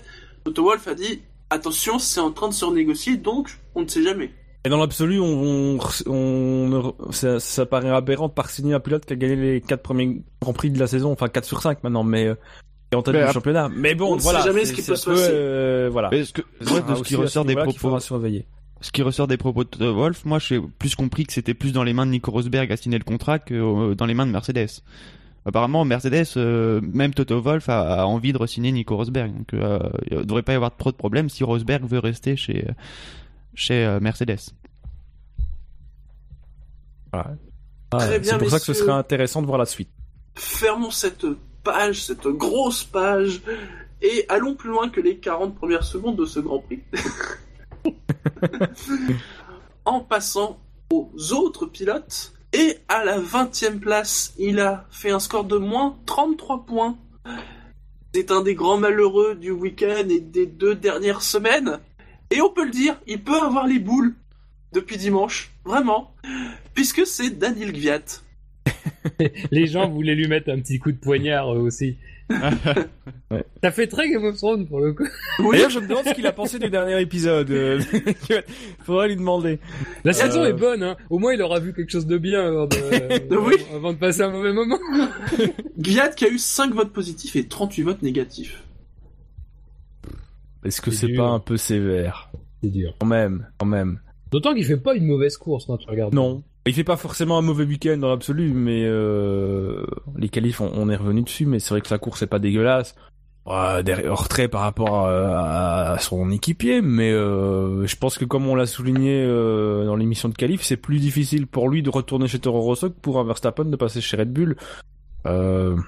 Euh, et puis même s'il arrive moins à s'adapter, euh, même si euh, arrive moins à, s'adapter à la Toro Rosso que Verstappen à la Red Bull, euh, il a pris la voiture en main que vendredi matin, donc euh, on peut pas vraiment, même s'il n'y arrive pas euh, et que Verstappen y arrive, on peut pas lui taper dessus parce qu'il a pas réussi à prendre la voiture en main dès le premier week-end. Et puis c'est peut-être aussi plus facile pour Red Bull d'accueillir un nouveau pilote en cours de saison que chez Toro Rosso aussi. Peut-être aussi. Non, ça marche peut-être dans les deux sens. Ça reste une plus petite structure. Surtout qu'il y a eu de la, la, restructuration chez les ingénieurs Toro Rosso aussi. Ouais. Oui. Voilà. Donc, euh, honnêtement, vu le contexte, je, je trouve que c'est franchement sévère de le mettre là. Parce que... Euh, on l'a pas beaucoup vu, il brille pas plus que de raison, mais il est pas... Euh, bah on l'a pas beaucoup vu, on l'a vu plus que Sainz. Hein. Ouais. Bah, il est resté derrière Vettel et Ricardo. Il y avait du popcorn. Oui, c'est vrai, oui. Ouais, mais ça, ouais, ça, on l'a, ouais, on l'a beaucoup vu en début de course et c'est vrai un peu moins après. Mais euh, voilà. Donc vraiment, honnêtement, j'ai pas forcément grand chose à dire sur Kevat, mais euh, si ce n'est que le, le, vote est quand même dur. Moi, je me demande s'il était pas sur un mauvais mode de moteur au départ, parce qu'il est, il est quand même, euh... enfin, bon, bref, il est quand même euh, 18ème à peu près au premier virage. Je regardais ça, je me dis putain mais c'est pas possible, mais ça, la, la, descente aux enfers va bien finir par s'arrêter pour ce pauvre Daniel. Euh, il est 18ème et c'est vrai qu'à la fin du premier tour, il est 11ème d'un coup. Alors euh, et vous, vous, vous souvenez qu'aussi il faut qu'il rentre des places Oui. euh, parce qu'il a doublé sa voiture de sécurité. Alors est-ce que le tout est lié J'aurais tendance à penser que oui parce que ça me paraît énorme. Mais c'est vrai qu'après, bah, il a une stratégie un peu. Il s'arrête très tôt, 9 tour. Euh, moi, ce que je retiens, effectivement, c'est qu'il marque un point. Et que dans ce contexte-là, euh, bon. Meilleur tour en course. Meilleur tour en course en plus, oui, tout à fait. Faut pas le, faut pas le bouder, même si ça a forcément moins de valeur qu'à une époque. Euh, c'est le premier pour Toro Rosso. Il aura au moins euh, inscrit ça au, au palmarès de Toro Rosso, donc euh, c'est dur. voilà. Même si c'est un, un- c'est un des seuls à finir en pneu en pneu tendre neuf. Ouais. Donc ça explique aussi. Ah non, sur la stratégie Pirelli, il y a un autre pilote qui finit à entendre, euh, Ah me oui. semble-t-il. Oui, mais pas neuf apparemment. Oui, euh, enfin sauf si tu ça, ça dépend du par... de quel tu parles. parce que- Oui, je pense d'un pilote qui termine plus devant, devant euh, Kevat, pas derrière. Et on y reviendra. Voilà. Non, sur Kevat, franchement, pas grand-chose d'autre à dire. Allez, ensuite, on retrouve Felipe Nasser qui a fait un moins 29 que des votes négatifs. L'abonné, sérieux, il était à chaque fois dans le quintet moins, c'est pas possible. Euh... C'est l'homme de base, tu sais. Quand les gens savent pas qui mettre, ils mettent Nasser. Le quintet plus Nasser moins, on va l'appeler ça le. C'est ça. Je crois bien, ouais. Je crois que c'est un grand habitué. Bah, il s'est dit c'est bien, la régularité. Il s'est dit que maintenant qu'il y avait plus de points négatifs en Ouais. en témoin, il pouvait se lâcher. Ah, ouais. Il va C'est le geste. Mais non, mais mon avis, le problème de, Nasser, c'est que déjà, euh, il roule dans une Sauber, ce qui fait qu'il part pas gagnant déjà pour le vote du quintet plus ou moins, à mon humble avis. Et en plus, en plus, il termine derrière un Ericsson qui n'a pas non plus la cote de popularité la plus élevée du paddock. Donc, euh, même si euh, il est peut-être, il est sans doute quand même moins ridicule que qu'on pouvait le penser au début de sa carrière. Donc voilà. Ils se tiennent Je hein, pense au niveau de- des performances que- dans le Grand Prix. Oui, mais il finit derrière. oui, mais déjà, euh, il se ah. plaint de la stratégie, lui, en fait. Voilà, c'est. Il pense qu'une stratégie à trois arrêts aurait été mieux. Donc, euh, voilà. Très bien, dans ce cas-là, passons à Romain Grosjean, qui a eu deux votes positifs et 26 votes négatifs, donc un moins 24. Bah, apparemment, il a perdu son aileron avant. Ou alors il a eu une perte d'une partie d'un de son aileron avant. On n'en a pas entendu parler pendant le Grand Prix. On n'a pas vu d'image. il a changé son châssis. Où, il tire tout droit. Mm. Euh, donc j'imagine que c'est à partir de ce moment-là. Il y a déjà un premier point, c'est quand il se fait dépasser par Gutiérrez. Euh, D'ailleurs un dépassement musclé, correct, mais musclé. Euh, euh, et après, effectivement, euh, donc déjà, on sent qu'il perd pied à ce moment-là. Euh, D'ailleurs, plus tard, effectivement, il perd un bout d'aileron, et là, on le voit, on le voit, je crois, deux fois. Hein. on le voit, on le voit même pas quand il abandonne. Donc, c'est pour dire si c'était une mauvaise course. Donc, on le voit juste, voilà, quand il passe dans le dans les graviers, dans le premier, dans le deuxième secteur. voilà. Donc pas grand chose à dire. Mais c'est quand même bizarre parce que euh, il, arrivait à, il arrivait à Barcelone avec euh, cette euh, une espèce d'optimisme un peu un peu étonnant quoi. Alors certes, la Russie c'était pas si mal passé par rapport à, aux, performances de, de la voiture qu'il écrivait, mais bon, bref. Et il disait oui oui bah, on va revenir à nos réglages de, de Bahreïn et euh, vous allez voir ce que vous allez voir. Euh, bon bah en fait ils sont revenus et ils ont vu que ça changeait absolument rien. Euh, donc euh, d'où vient, le problème Et moi ça m'inquiète un peu parce que je trouve que c'est, enfin je pense que c'est pas la première fois qu'on a un gros Jean dans cette situation là. Et c'est vrai qu'on a tendance à, à, être très positif avec Grosjean, mais j'ai l'impression c'est pas appuyé par grand chose si ce n'est que qu'on l'entend souvent se plaindre et, euh, être souvent confronté au même problème. C'était déjà le cas en 2014. C'est que il a des, il a de vrais problèmes et j'ai l'impression qu'il a pas, qu'il arrive pas à mettre un, le doigt dessus. Ouais. Euh, et bon, je, dis pas que je dis pas que il est le seul. Enfin, je dis pas que c'est celui qui devrait mettre le doigt dessus, en, absolument. Mais ça m'inquiète parce que j'ai le sentiment que il n'a pas ce feeling, euh, pas ce feeling avec les problèmes qu'il peut rencontrer pour pouvoir aider son équipe à les régler. Ce qui est peu gênant quand ton équipe, t'as sa tendance que tu sois le pilote leader de, l'équipe. Et euh, non, enfin malgré tout, ils étaient quand même contents de leurs essais hivernaux. Alors évidemment, les températures, tout ça, n'étaient pas les mêmes, machin. C'est vrai que sur Barcelone, euh, tu t'attendais à ce qu'ils reviennent un peu à un niveau un peu plus haut. Là, c'est pas le cas. C'est bizarre, j'ai l'impression que plus ils travaillent sur la voiture, moins ça marche. Euh, faut qu'ils reviennent au, au, mode Melbourne, hein. on met la voiture sous la piste comme elle arrive, et puis c'est bon, quoi. C'était pas mal, ça. Euh, après, c'est normal qu'ils aient des soucis. Enfin, encore une fois, c'est que leur cinquième Grand Prix. Le, problème de Haas, c'est qu'ils ont tellement bien commencé que maintenant qu'ils ont des soucis, bah c'est plus plus marquant que s'ils avaient commencé euh, comme ils sont au niveau actuel pour progresser, finir la saison euh, comme ils l'ont commencé en fait. Ils auraient fait l'inverse on s'inquiéterait un peu moins. Mais là, c'est vrai que pourquoi est-ce que ça marchait si bien et que ça marche euh, moins bien? Alors évidemment, il y a aussi des, équipes qui apportent des nouveautés, etc. On a parlé de Force India, euh, notamment, qui apportait a priori le, plus gros package euh, à Barcelone, peut-être avec McLaren aussi. donc forcément, As qui elle a pas l'intention d'évoluer aussi de manière aussi significative, ben régresse un peu. Comme je disais, ils ont changé le châssis. là, en tout cas aujourd'hui, en essai privé. Ouais, voir si, ça améliore les choses peut-être. Ah écoute, ils vont plus vite pour changer, changer un châssis que chez Sauber, donc déjà ça c'est rassurant. Oui. Allez, passons au pilote suivant, un pilote qui suscite toujours les de nombreux commentaires et de, de, nombreux avis extrêmement euh, positifs. C'est Rio Arianto qui a eu deux votes positifs mais 25 votes négatifs. Pour avoir retenu Richard. ouais. De vote positif. Oui, peut-être. Bah, y a pas, enfin, je sais pas, j'ai pas. J'avoue que je me suis pas fait le, plaisir de, de, comparer les tours de Verlaine et d'Arianto. Ouais, moi non plus. Donc, donc, euh, euh, je regarde, hein, vite fait. Je regarde vite fait, j'ai la feuille sous les yeux. Euh, d'accord. bon.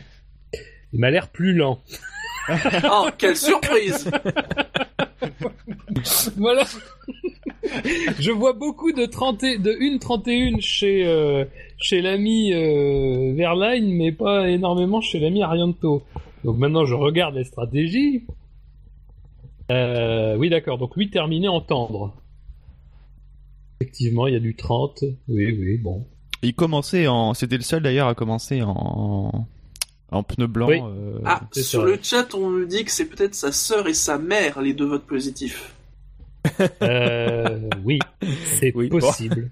bah, on espère qu'en tout cas, c'est pas les deux seuls qui ont renvoyé des SMS pour financer sa campagne en Formule 1. Sinon, ça, Bah, ça dépend. ça va pas aller loin Ouais. sinon. Pour sa carrière, on l'espère pas, mais. Non, mais en plus, la comparaison est pas facile parce qu'ils sont sur des stratégies effectivement, comme je disais, différentes. Donc, euh, Mais bon, dans un souci de gagner du temps euh, d'émission Voilà. euh, sur les prochaines, on dira maintenant euh, juste euh, entre coéquipiers, lui il a été plus lent et lui il a été plus rapide.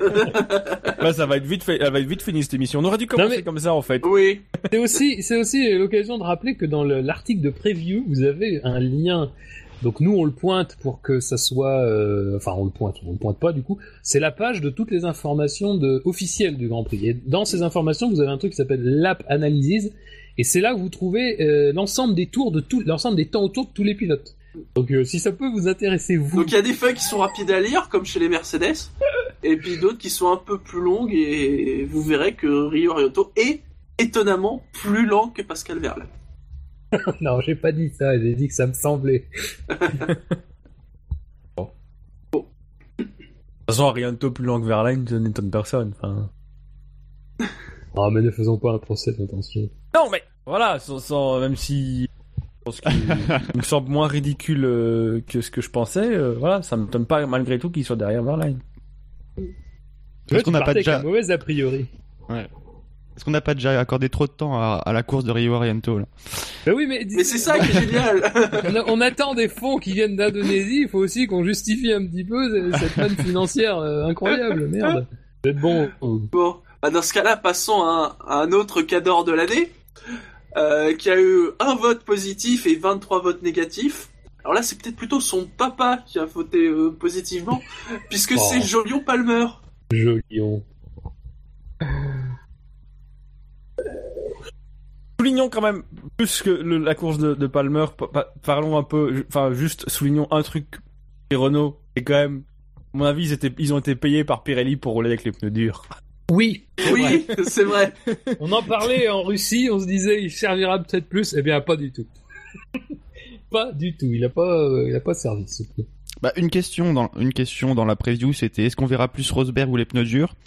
Euh, Ah, le problème, ah, on aurait oui. pu, on aurait pu Ah voir, bah, on, oui. on aurait pu Je voir les pneus durs, mais on- tout le monde s'est foutu euh, des Renault, donc euh, finalement, on a plus vu Rosberg malgré. Mais non, mais, Non, mais je pense que c'est façon- Quentin, qui a mis sur Twitter euh, intéressant de relire les, oui.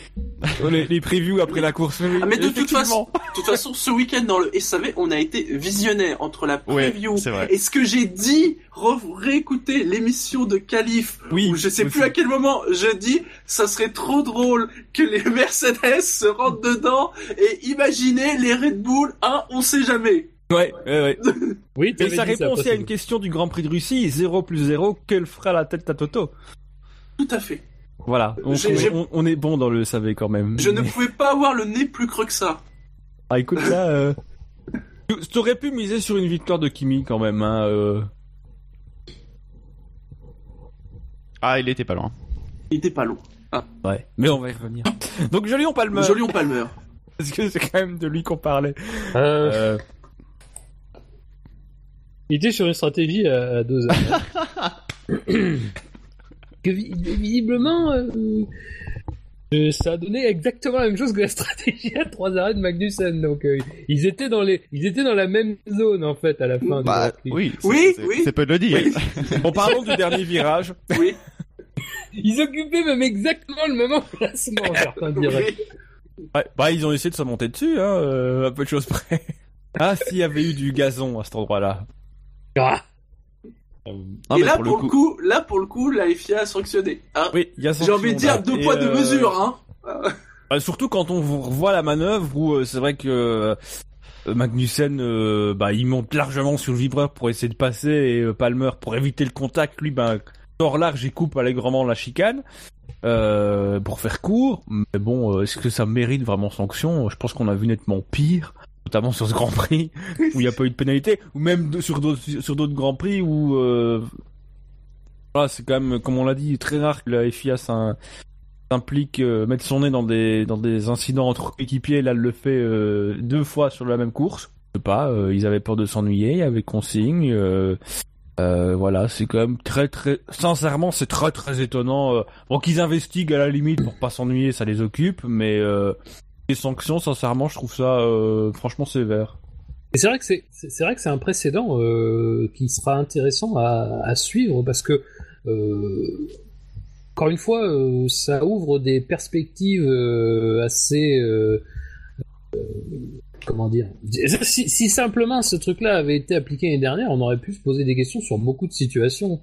donc je, je, suis impatient de voir si ça va continuer, si ça n'a pas juste été motivé par le fait que c'était les deux Mercedes et que ça a été spectaculaire et que et que je ne sais quoi, euh, voilà, mais euh, parce que moi je vois pas très bien si tu te saisis de ça, pourquoi tu pouvais pas te saisir l'année dernière quand Hamilton tassait Rosberg, quand Rosberg avait euh, coupé la, la, roue d'Hamilton en, en Belgique en 2014, enfin voilà, je veux dire, c'est vraiment quelque chose, un territoire qui était encore un peu délaissé volontairement par la FIA parce que mais de toute façon, c'est pas facile à juger, hein. comme on disait tout à l'heure, c'est quand même euh, les intérêts d'une seule écurie que tu et tu viens enquêter dans ces intérêts-là. C'est-à-dire que l'écurie, elle est partie et partie. Donc euh, bon, elle va pas non plus se, tirer une balle dans le pied, surtout Mercedes, qui n'a surtout pas besoin de ça après avoir perdu 43 points. Ah, surtout que de toute euh, façon, ils se mettent d'accord avant, enfin surtout dans le cas de chez Mercedes, ils ont bien eu le temps de se débriefer et de mettre en place une com qu'on l'a su quand même très tôt que la FIA allait mettre son nez dedans, donc. Euh... Moi, je trouve que ça, ça devrait être quelque chose. Quand les deux pilotes abandonnent, il faut qu'ils soient récupérés par la FIA et qu'ils aillent directement au poste de, de, direction de course. Je trouve bah, si la FIA veut légiférer dans ces situations-là, oui. Oui, parce que c'est ça, comme tu dis, effectivement, tout le monde s'est réuni dans le motorhome Mercedes tranquillement. Euh, ouais, 16h30. Bon, les gars, on a vu ce qui s'est passé. Euh, toi, tu dis ça, toi, tu dis ça, et puis on va à la direction de course après la course, et puis voilà. Ouais. Ah ouais. Après, je, suis pas forcément pour qu'ils s'en mêlent, mais bon, voilà, s'ils veulent le faire, autant qu'ils le fassent bien. Parce que là, effectivement, dans le cas de Mercedes, ça servait à rien. Euh, dans le code chez Renault, bah, il y a quand même une pénalité. C'est que Renault n'est pas encore très au point.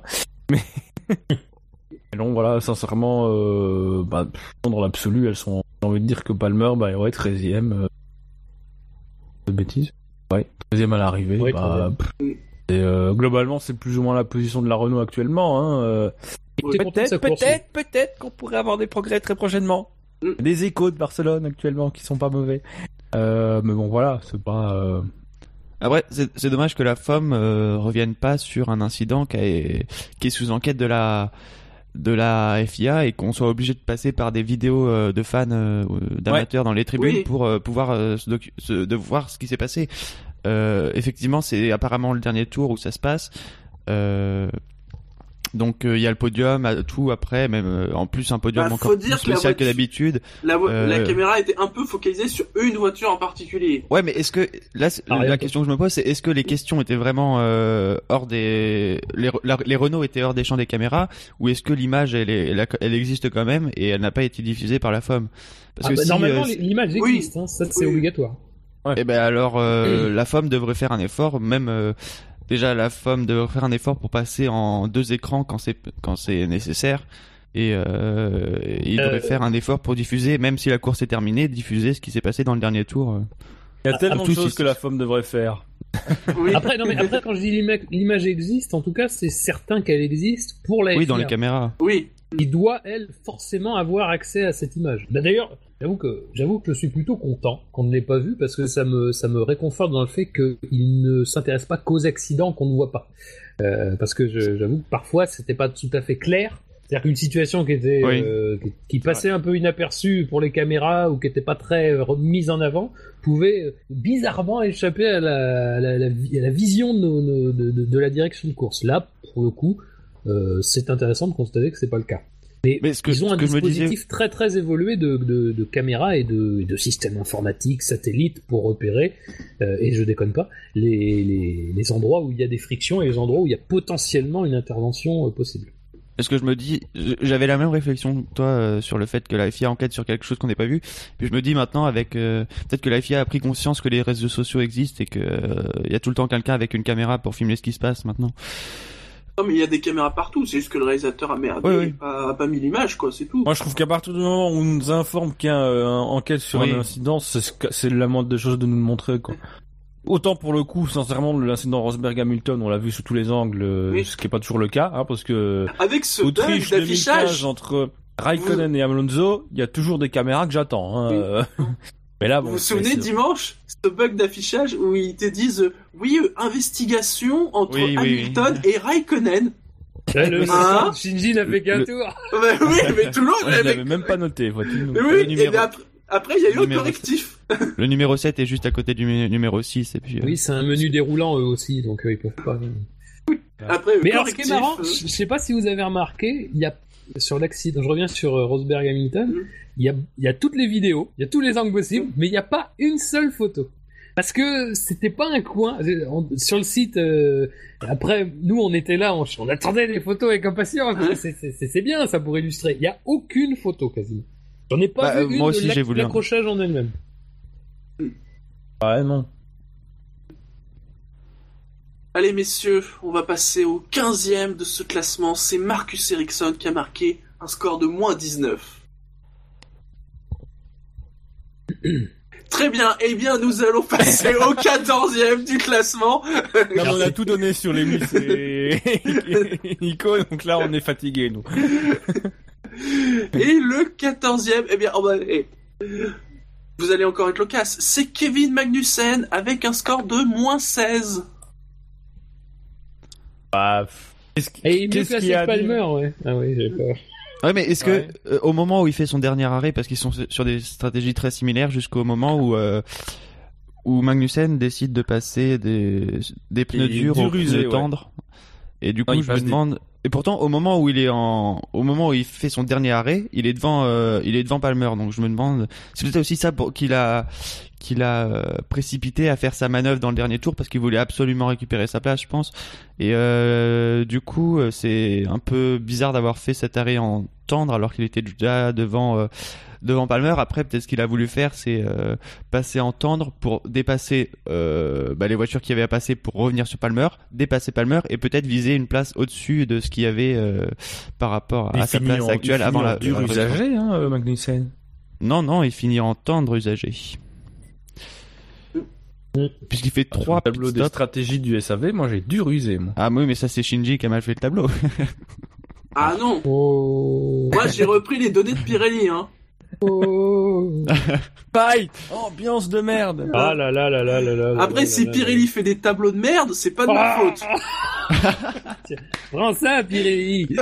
Non mais c'est vrai, euh, là, cette semaine, alors quand, quand ils se gourrent pas euh, en te foutant des arrêts drive-through, euh, dont de ces eaux que les pneus, comme par hasard, ils deviennent des 7 usés, alors que les gars, ils ont pas changé les pneus, Hein Oui, ça c'est. Hein, hein Et là, cette semaine, vas-y que je te mets des trucs illisibles avec euh, juste des épaisseurs de traits. Ouais, ça c'est hein dégueu. Hein Puis c'est vrai, le jaune, le jaune et le orange en plus, hein. Voilà, hein. oh là là, les pauvres, ils font vraiment rien de bien. Euh... Attends. J'essaie de regarder sur la vidéo qu'on a en fait. J'ai tellement envie de frapper l'infographiste de chez Pirelli toutes les deux semaines. J'avais noté sur ma petite feuille qui finit en tendre, hein, donc. Euh. Bah, j'ai mis le j'ai mis le petit tableau sur le chat, donc. Euh. Et je m'appuyais sur les données de Pirelli et il me semble voir des pneus jaunes dans la vidéo. Ah, moi j'allais dire, je... dans la vidéo à 19 secondes, j'ai l'impression que ils ont les deux mêmes types de pneus, les deux pilotes. Enfin, on a l'impression qu'ils ont les mêmes casques aussi, alors que c'est pas du tout le cas. Mais j'ai l'impression qu'ils ont la même voiture. oui, ça oui. Non, non. Honnêtement, il y a quelque chose d'un peu euh, choquant à dire ça. Je. après, c'est usé, donc peut-être que le jaune est plus pâle, mais euh, enfin bon, bref. Ouais, ouais, bon. T'imagines le débat de trois quarts d'heure sur le type de pneu de Magnussen pour les dix ah, derniers tours? ouais, mais c'est que Palmer est trop lent. Euh, bon. ben oui, c'est ça. Et qui réaccélère en milieu du virage. C'est n'importe quoi. Franchement. Non, non. Bah après, le problème de Renault, c'est que de toute façon, il. Bon. c'est plus général, c'est pas tellement sur ce Grand Prix, mais je trouve qu'ils ont adopté la très très très bonne tactique, c'est-à-dire la tactique qu'aurait dû adopter Honda l'année dernière, c'est-à-dire de vraiment ne rien attendre. Euh, bon, malgré tout, même en ayant euh, adopté cette tactique au départ, ils se sont dit bon, faut quand même qu'on en attende un tout petit peu parce que sinon on va vraiment passer pour des pour, des nuls. Donc ils ont un petit peu revu à la hausse la manière dont ils vont développer leur voiture, tout ça. Là, Red Bull a gagné avec un moteur Renault. Ça mm. passe comme une lettre à la poste. Ils sont tranquilles, Renault. C'est l'ambiance de travail. Ils peuvent faire à peu près ce qu'ils veulent. Personne ne parle d'eux. Donc, euh, moi, pour moi, euh, même si évidemment je dis ça euh, avec un tout petit poil d'ironie et de sarcasme, malgré tout, je le pense, ils sont dans un environnement de travail sain. C'est-à-dire que on se focalise pour Renault sur Red Bull. On se focalise pas sur Renault l'écurie. Alors que même si on sait les conditions dans lesquelles le rachat s'est opéré, euh, c'est quand même un début de saison très très compliqué. Et malgré tout, ils ont quand même une paix, une tranquillité pour travailler. Donc, euh, ah, ils ont un plan sur le long, terme, ils sont là pour 9 ans, je crois. Oui, mais, oui, mais justement, ils ont bien fait de le présenter de cette manière-là parce que franchement, ils sont tranquilles. Et puis, malgré tout, voilà, par rapport à Honda, ils ont l'avantage de pouvoir se dire qu'avec l'écurie mère pour la première saison, ils attendent rien. Ils bossent quand même sur le moteur. N'oublions pas qu'ici, ils sont en essai euh, à Barcelone aujourd'hui et encore demain, mercredi. Euh, avec une nouveauté moteur qui semble apporter des satisfactions et que sachant qu'ils ont le moteur dans la Red Bull dont on sait que le châssis est très bon, ils peuvent très bien évaluer les progrès moteurs en se disant bah voilà dans un bon châssis le moteur il fait ça. Ta saison effectivement la, la Lotus j'allais dire la Renault c'est une Lotus de l'an dernier hein, le châssis on va pas se mentir c'est rien de plus rien de moins. Euh, peut-être un peu plus et un peu peut-être de vis à la place du scotch et encore.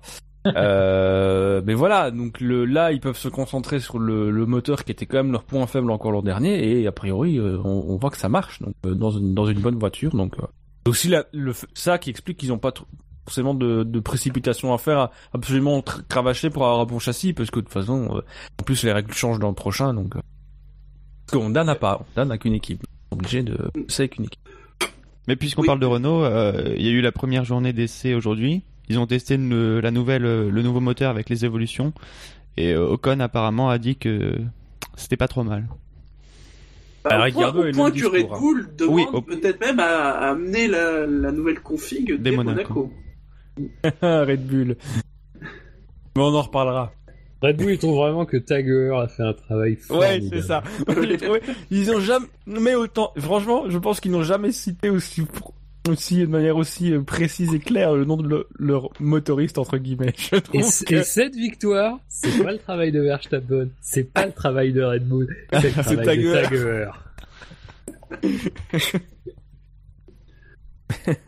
Messieurs, passons au pilote suivant.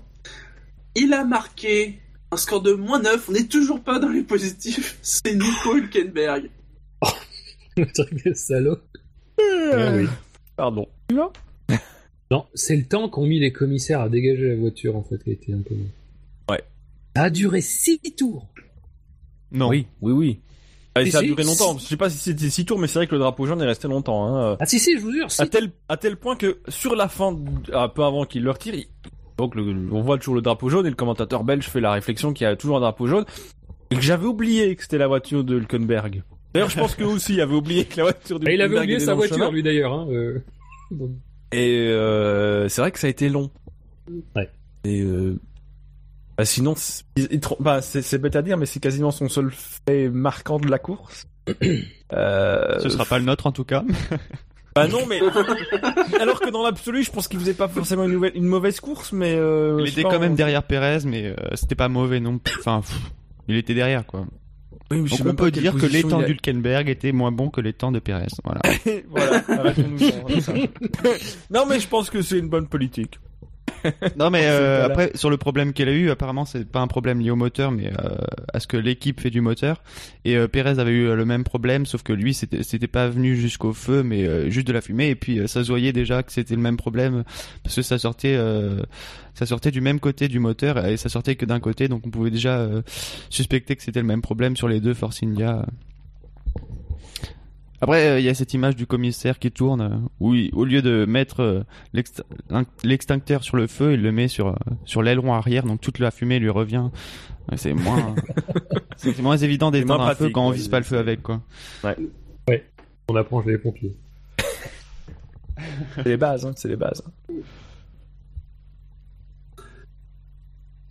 On passe au suivant? Allez. Il n'a pas été beaucoup cité, il a eu un vote positif et quatre votes négatifs, ça lui fait un score de moins 3. C'est Pascal Verlaine. Bah, il est plus rapide que Nick, euh, Arianto. oui.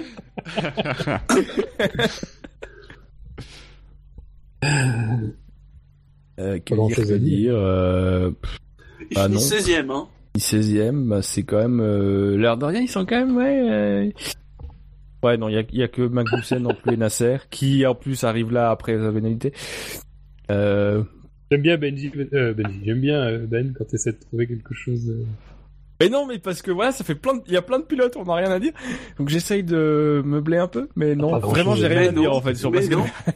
si, moi il y a un truc que j'ai, mais j'ai pas vérifié, mais ils auraient pas changé le bleu sur la Manor.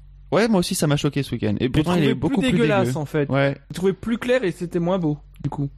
Mais bon, c'est peut-être moi. Hein. Non, non, mais le soleil, le soleil de l'Europe est peut-être différent des autres. Mais c'est vrai que j'ai trouvé que les voitures étaient, euh... ouais, il y avait pas le même éclairage et du coup peut-être que c'est ça que le bleu, enfin, en tout cas à Barcelone, j'ai trouvé que le bleu de la Manor était pas terrible. Euh, bon, voilà, c'est vraiment parce qu'il faut dire un truc, mais euh... non, bah non, il fait, ça.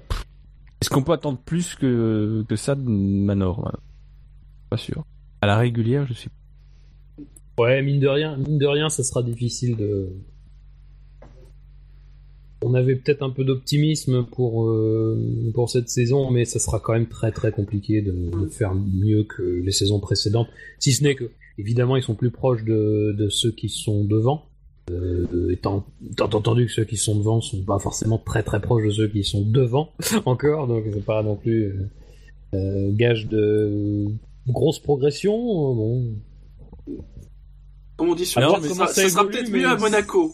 Oui, mm, oui, Bah, ça dépend de Monaco, quoi. Oui, mais non, mais par rapport au début de saison, voilà, ils étaient bien, mais euh, malgré tout, en termes de puissance de frappe au niveau des évolutions, euh, ils sont en retrait, quoi. Même ah, si, bah ça, euh, même si, même si, on peut quand même dire que la, la Manor a plus évolué que la Sauber depuis Melbourne.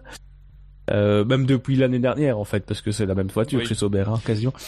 Mais voilà par rapport à d'autres équipes même Renault si ils apportent quand même des nouvelles pièces aussi, même s'ils n'en font pas forcément grand étalage et que c'est pas, sent pas la priorité absolue. Ça travaille quand même sur le châssis aussi, même si euh, ça se fait discrètement, sans pression, sans attente. Donc forcément, ça sera forcément de plus en plus compliqué au fur et à mesure de la saison. Maintenant, c'est vrai qu'ils sont moins loin, donc c'est bien. Euh, donc voilà, Airline, rien à dire de particulier. Il est, il est à sa place, quoi. Et c'est bien. C'est bien. Quand on voit les de il faut des, pilotes derrière, il y a rien à faire, mais euh, quand on voit les vitesses de pointe des manors, ils ont intérêt à bien les braquer, les ailerons pour, euh, pour Monaco. Même s'il n'y a pas que le grip euh, aéro, il y a aussi le grip mécanique.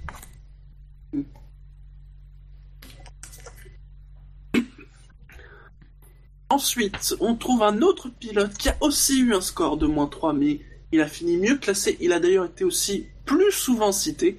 C'est Esteban Gutiérrez. Un dépassement musclé sur Grosjean. Oui. Euh, mais propre, enfin musclé, audacieux et mais en même temps, euh, voilà, c'est aussi de la, enfin ça passe. Donc forcément c'est un beau dépassement, mais euh... il, est, il, est, sur un long relais. Il termine sur un long relais de de 35 tours ouais. médium. Euh, mine de rien, euh, lui disait après la course que euh, il pense qu'il aurait été mieux de pouvoir un peu prolonger les, les, deux premiers relais qui sont à entendre. Il fait un premier relais de 16 tours et un second relais de 14 tours à entendre. Euh, du coup, ça le met dans une position très délicate. Il perd, je crois, trois places dans les dix derniers tours. Ouais, il était à l'agonie apparemment. Ouais, d'ailleurs bah, c'est lui qui fait le, ouais, le long dernier relais. Hein. Ouais, c'est ça. Viet le passe quand bah, Vettel et Ricciardo euh, passent devant. Euh, enfin, le prennent un tour. Donc euh, voilà, c'est. Il y avait peut-être il y avait peut-être mieux à faire.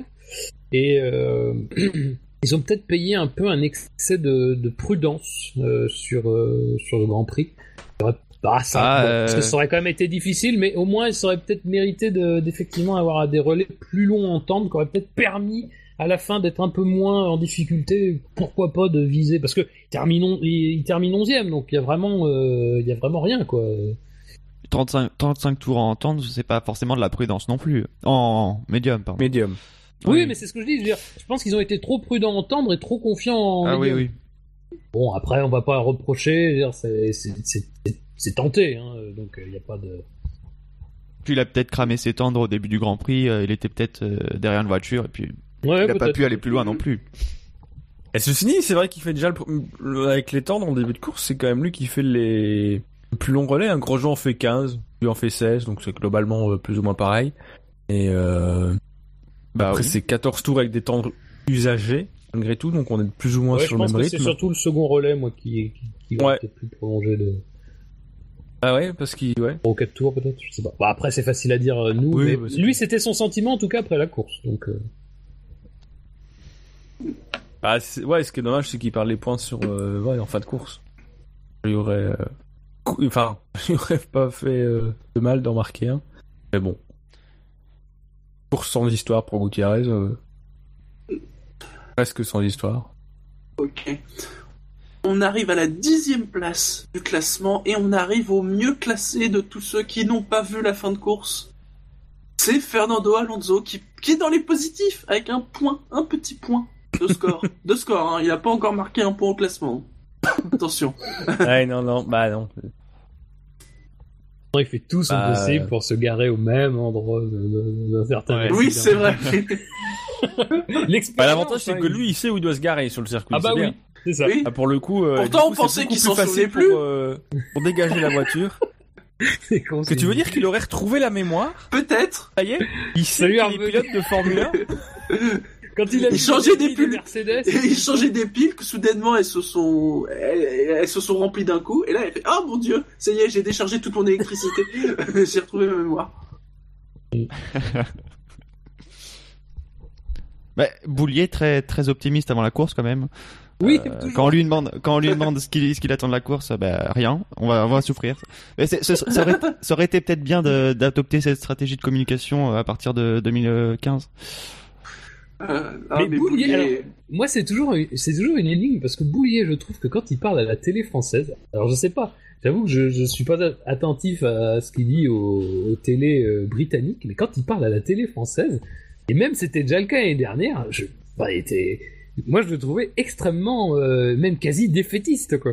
Euh, c'est vrai que je, sais mais il y a, y a, aussi un côté très je me lâche, enfin je me lâche mais je veux pas me lâcher. Comme quand on lui dit oui, euh, oui, euh, dites euh, Eric, quand même le châssis il est très bien, puis bon bah le moteur il est pas terrible. Hein. Et, et n'importe qui aurait balancé un truc très poli et tout pour dire oui, on fait des efforts et tout pour l'intégration. Lui il dit bah c'est vous qui le dites. Ouais voilà. Ah mais genre genre je je pense absolument tout ce que vous dites, mais j'ai juste pas le droit de le dire. C'est tout.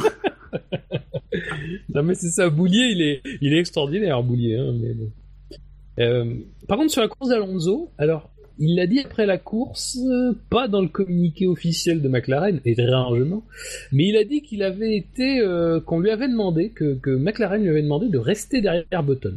Alors, faut dire que Button prend un départ euh, qui, qui dans le jargon un départ rocket, quoi. Le mec oublie deux, pilotes à côté de lui, dont son équipier, et à partir de là, il est effectivement, quand tu regardes la course de d'Alonso, il est toujours derrière Button il est jamais à plus de 4 secondes. Et apparemment, lui disait voilà que il on lui avait demandé, que McLaren lui avait demandé de rester derrière Button. Alors euh, bon, je sais pas. Je, très sincèrement, je trouve ça étrange. s'il le dit, je vois pas très bien pourquoi ils m'ont. Euh, euh, donc, mais il n'y a pas de trace de ça dans le communiqué officiel. Euh, c'est-à-dire le communiqué qui est passé par le, service com de, de, l'équipe. De l'équipe. Donc euh, voilà, c'est quand même intéressant de mettre, de, de, mettre ça en perspective parce que c'est vrai que sa course peut paraître un peu plan-plan, euh, mais en même temps, si on lui a demandé de rester derrière Button, on voit pas très bien ce qu'il aurait pu faire de mieux. Quoi. Donc bizarre comme chose. Je sais pas, j'avoue que je comprends pas la logique en fait. Ouais, mais non, c'est vrai que c'est ah, c'est comme le moteur qui se coupe tout seul, c'est pas, y a pas de logique. oui, non, non, mais c'est ça. Le moteur Honda, avant de péter, il se coupe plus. Il anticipe. Il est plus habitué à faire autant de courses, tu vois, c'est... Mais ouais, non, c'est... Enfin, de toute façon, dans l'absolu, ça change pas grand-chose parce qu'il a fini par abandonner, mais c'est vrai que... Là où on salue des équipes euh, qui n'applique pas de stratégie d'équipe et qui a priori ne devrait pas en, appliquer à l'avenir. Euh, c'est étonnant de les voir euh, chez McLaren euh, là. Enfin, malgré tout, mais bon. Un autre à rajouter sur Alonso? Il avait pas pris son transat. Non, il peut pas le prendre tout le temps. Ah, on, on, souligne sur le chat qu'il a eu la classe, il aide à déplacer la voiture et aussi il a salué chaleureusement Verstappen, c'est vrai. C'est vrai. Ah, ceci dit, il y a... Ouais, c'est vrai. Ceci dit, il n'y a pas de, il y a pas de transat. Il y a quand même, je sais pas si vous avez vu passer le, il y a un photomontage où on voit quand même un print screen de, de l'accident de Rosberg et Hamilton et on voit dans le coin, euh, à, à, gauche, Hamilton sur son transat. Alonso, Alonso. Alonso, oui. oui. Alonso dans son transat. Euh, je trouve ça, je trouve ça drôle. C'est partie des images drôles qu'on a vu passer sur Twitter ce week-end. Euh, mm. Voilà. T'as trouvé beaucoup d'images drôles sur Twitter, j'ai remarqué. oui, j'en ai créé certaines aussi. à la neuvième place, on trouve un pilote finlandais. Non, ce n'est pas un pilote Ferrari, ne rêvez pas. C'est Valtteri Bottas qui a un score de 2 points. Bah oui, bah lui, euh, voilà, comme d'habitude, dans le No Man's Land euh, réservé à Williams. Euh, pas grand Williams qui est désormais la seule équipe à avoir marqué des points à chaque course. C'est vrai. Cette saison. Je sais pas même les deux voitures dans les points à chaque fois. Si si, les deux voitures dans les points à chaque course, c'est ça la stat. Et euh, pour dire à quel point il était loin, c'est que effectivement sur la fin de course, quand Ricciardo a sa crevaison, alors effectivement il n'est pas très très loin de la, ligne des stands, mais il peut faire donc le dernier secteur avec, euh, sur trois roues, ravitailler et repartir à peu près 5-6 euh, secondes devant. voilà. C'est vraiment très très loin, mais en même temps très loin devant les, voitures qui sont derrière, mais qui sont moins performantes que la Williams. Donc des courses très solitaires comme comme l'année dernière déjà, mais à une position un peu inférieure puisque Red Bull est maintenant clairement devant. Donc voilà grand chose à en dire. Non, bah, il, a juste dû, il a juste dû se débarrasser de Sainz. Et euh, il l'a pas fait en faisant l'undercut, il l'a fait, euh, il a rallongé plutôt son son premier relais, et c'est là qu'il double.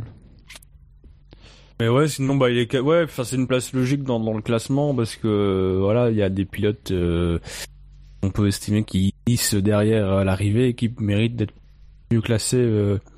voilà, je c'est vrai que Williams, malheureusement, il, je pense qu'il joue quand même dans une catégorie un peu tout seul de nouveau. C'est euh, voilà. Donc euh, n'ont pas de quoi forcément impressionner euh, outre mesure. Je pense qu'il y a Bottas, bah, il, il, est bien qualifié, il fait une course correcte. Euh, on, voilà. À la huitième place, on trouve le coéquipier de Fernando Alonso, Button, qui a fait un plus 6. Bah pour le coup lui, il était pas sur le mauvais réglage moteur euh, au moment du départ. Ah non. Quel envol. Et voilà, on a résumé la course de Button. La course de Button. ah oui, dans la mesure où de toute façon il peut pas se faire doubler par Alonso. il a une course assez tranquille. Hein. Ouais. Donc euh, bon. Bah ouais. Ah ouais, marque des points quoi. Comment bah, ça fait deux fois de suite quand même, c'est bien. Trois fois en, quatre, en cinq Grands Prix quand même. Euh... Ah, quand même. McLaren. Ah, ça progresse l'air de rien. Non mais, et quand tu, quand tu te souviens où ils étaient l'année dernière, excuse-moi. C'est vrai, c'est vrai. Oh, ça va. Mais non, mais voilà, soyons un peu optimistes. dis donc. Positivisme oh. ici. On a été hyper pessimiste euh, les émissions d'avant-saison. Soyons optimistes, soyons, soyons joyeux, euh, soulignons les, les choses bien de cette saison. Quelle course, quoi, c'est tout. Voilà. Oui. Allez, devant Button, on retrouve Felipe Massa, qui a lui marqué 9 points. Ah ben là, voilà une vraie bonne course. Enfin, à mon sens, moi, si j'avais si à faire un quintet plus, je, l'aurais mis dedans. Euh, parce que c'est bon. Alors, on est d'accord. Là, Williams euh, permet des choses. Hein, ça, il n'y a pas de problème là-dessus. Euh, mais malgré tout, faut rappeler quand même qu'il part 18ème. Il n'a pas non plus un départ, il pas non plus un départ facile parce que même s'il double quelques voitures, il se manque à la sortie du virage 3 et il est les quatre roues en dehors de la piste. Et au restart, il est, je crois, 19ème. Voilà, ils étaient partis sur une stratégie à trois arrêts, donc bah, logique, une stratégie plutôt d'attaque, même, même si ça exposait au trafic on en reparlera. et finalement, ils l'ont modifié pour pour une stratégie. non, pas du tout en fait. Qu'est-ce que je raconte? Non mais en plus, il a, je crois qu'il a pas fait un seul dépassement en piste, peut-être un ou deux maximum. Mais déjà dans le premier virage, non, non, oui, dans, dans, le premier tour, il est, il gagne pas du tout de position. Il est même 19e au, euh, à la fin du premier tour. Et euh, ouais, il a, il a fait, euh, il a fait de l'undercut à chaque fois pour dépasser. Euh, je crois que c'est le premier qui s'arrête au stand. Euh, ouais. Il s'arrête au tour, euh, si je ne me trompe pas, 8. Ouais, 8. Euh, il ressort. Mais non, il fait quelques même en début de course, il fait quelques dépassements en piste, mais bon, c'est les une une Sauber et une une et les deux Manor, donc bon, il gagne trois positions en piste en début de course sur les Manor et les Sauber. Et euh, par contre, donc il est 16e et au moment de faire et au moment où la première salve d'arrêt au stand est, est terminée, il est déjà 10e. Donc euh, ouais, et la deuxième fois, il a encore fait euh, de l'undercut et euh, sur les deux McLaren, enfin oui, sur les deux McLaren, même si Alonso abandonne après et finalement il y a que Perez qui reste devant Perez et Sainz par rapport à Bottas. Mais sinon, ouais, il l'a fait à l'undercut à chaque fois. But sur Perez, avec des pneus un peu plus. Euh, enfin, bien plus usés, donc. Euh, comme d'habitude.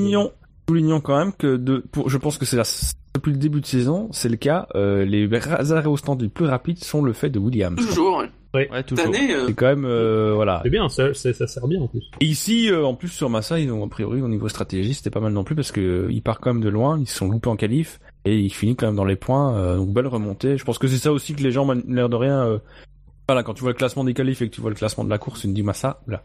Euh, donc, euh, et puis voilà, de toute façon, c'est une place, même sans ça, c'est une, ça, c'est une course méritée. Euh, même si la Williams permet effectivement des choses, il faut quand même encore savoir la conduire. Euh, voilà, une course de Massa, euh, pour, classement justifié, dans, sur la, la ligne d'arrivée, il marque des points, très bien.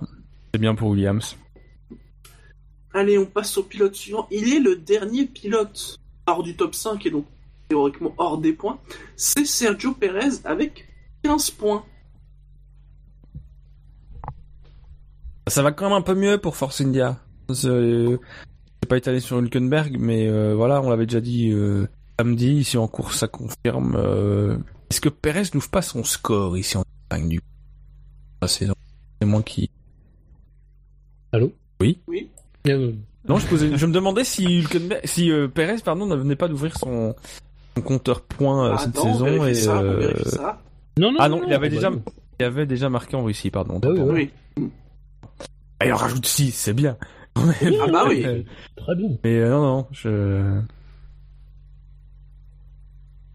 bah, lui c'est pareil, il se retrouve dans une zone où malgré tout il est quand même relativement tranquille.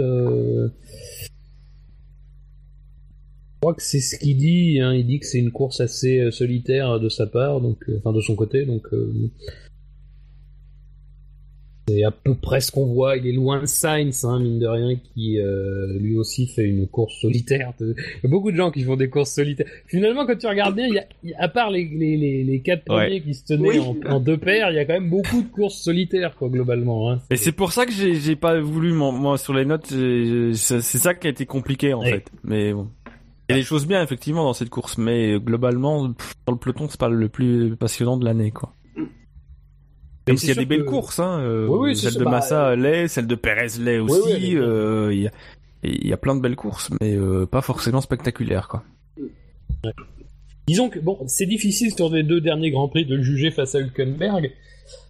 Effectivement, Hülkenberg a quand même des courses assez courtes, donc c'est pas simple, mais il fait quand même, voilà. J'ai l'impression qu'il a eu un début de saison un peu compliqué. Euh, euh, enfin, un début de saison. Les, trois premières courses, c'était pas forcément très facile. Et là, j'ai l'impression qu'il revient bien et qu'il est un peu dans la dynamique de la fin de saison dernière euh, où, où, ça va bien. Et puis, malgré, malgré le fait que India soit pas non plus au top, euh, voilà, il, commence à capitaliser un petit peu sur euh, sur des arrivées dans le top 10. Maintenant, le truc, c'est voilà d'arriver à y placer les deux voitures euh, et puis aussi, bon, bah, de prendre en compte le fait que en Russie et ici, il y a quand même des abandons notables devant eux, donc. oui. Ça reste chancelant, quoi. Hein. C'est pas, c'est pas net net. Mais bon, au moins, au moins, par rapport à la, aux McLaren qui sont a priori pas loin d'être des concurrentes potentielles. là, sur ce Grand Prix, Force India les a bien maintenus à l'écart. Donc c'est Pérez, en tout cas, ils ont bien maintenu l'écart, donc ça reste, ça reste encourageant. Quoi. Mais de toute façon, euh, voilà, le, peloton est très serré. on a un peloton très serré, donc forcément, c'est compliqué dans, dans les points. Les places sont, sont chères. Ici, bah, il y a une occasion qui se, qui se présente. L'intérêt des écuries comme Force India, c'est de la saisir, et là, Pérez l'a saisie. Euh... Donc voilà, très bon, très bon boulot. Quoi. Très bien, messieurs. Avant d'aborder les cinq premiers qui marqueront des points dans le classement, y a-t-il parmi tous les pilotes que nous avons cités un pilote auquel vous aimeriez donner un point bonus ou peut-être un point de malus? Rappelons que pour qu'il soit attribué, il faut qu'il y ait unanimité des chroniqueurs. bah, moi, moi j'ai pas de parlait de que s'il avait dû faire son, son quintet plus ou moins, il aurait mis euh, Massa dans son top. Je ferais pas contre lui en mettre une parce que c'est vrai, mettre un point, pardon. un point. Et un bon vocabulaire. Lui mettre un point bonus parce que c'est vrai qu'il fait quand même une bonne course. Euh, pour le coup, aussi bien lui que son équipe d'ailleurs. Enfin, c'est un bon boulot euh, d'équipe. Le boulot et l'équipe fait une bonne stratégie. Nouveaux arrêts au stand, ils sont nickel. Mm, c'est vrai. Euh, voilà. Si on devait en mettre un, si on devait mettre un point en plus à un pilote, je pense que moi je passerais sur un sur un Massa. Moi, franchement, j'ai pas envie de mettre un point bonus et un point malus. Euh, euh, on va dire que non. Quentin, une envie? Moi, personnellement, de mon côté, c'est pareil, je suis comme Fab. Hmm, non, pas d'envie particulière. Très bien. Faudrait mettre moins 10 à Rosberg, euh, du coup. non, mais là, je suis pas d'accord. Allez, on vote, on vote. Quentin, on vote. Ok, on vote. alors. Non, mais, ce qui est bien, ce qui est bien juste, c'est que c'est vraiment pour le coup ce qu'on disait, c'est qu'il y a ce qu'on voit et pour, pourquoi on a, enfin, pourquoi on n'a pas mis des notes non plus qui sont euh, stratosphériques, enfin pas tout le monde, c'est que voilà, ça reste quand même un Grand Prix qui certes a été intéressant, mais a quand même euh, fait le vide, quoi. C'est-à-dire que le début et la fin ont quand même créé deux grosses zones. On a eu l'impression qu'il se passait beaucoup de choses, mais en réalité, en analysant, on dit pas qu'il s'est rien passé euh, en dehors des quatre premiers, c'est pas c'est pas ça, mais ça a quand même été une course qui a globalement été figée euh, et que c'est une voilà c'est vraiment les quatre premiers que ça s'est concentré d'ailleurs globalement la réalisation du Grand Prix a pas permis non plus de voir l'éventail des, des luttes en piste bon déjà parce qu'il n'y en avait pas et puis parce que surtout et c'est et, et, c'est normal aussi il faut pas non plus toujours critiquer pour critiquer mais c'est normal aussi il y avait quand même deux enfin il y avait quand même une grosse un gros point chaud qu'il fallait absolument couvrir et en plus il y avait deux, euh, deux on va dire zones de, de de duel, donc euh, voilà, c'est normal aussi que ça focalise un peu l'attention. C'est-à-dire que pour une fois, c'était plus animé devant que derrière, en fait.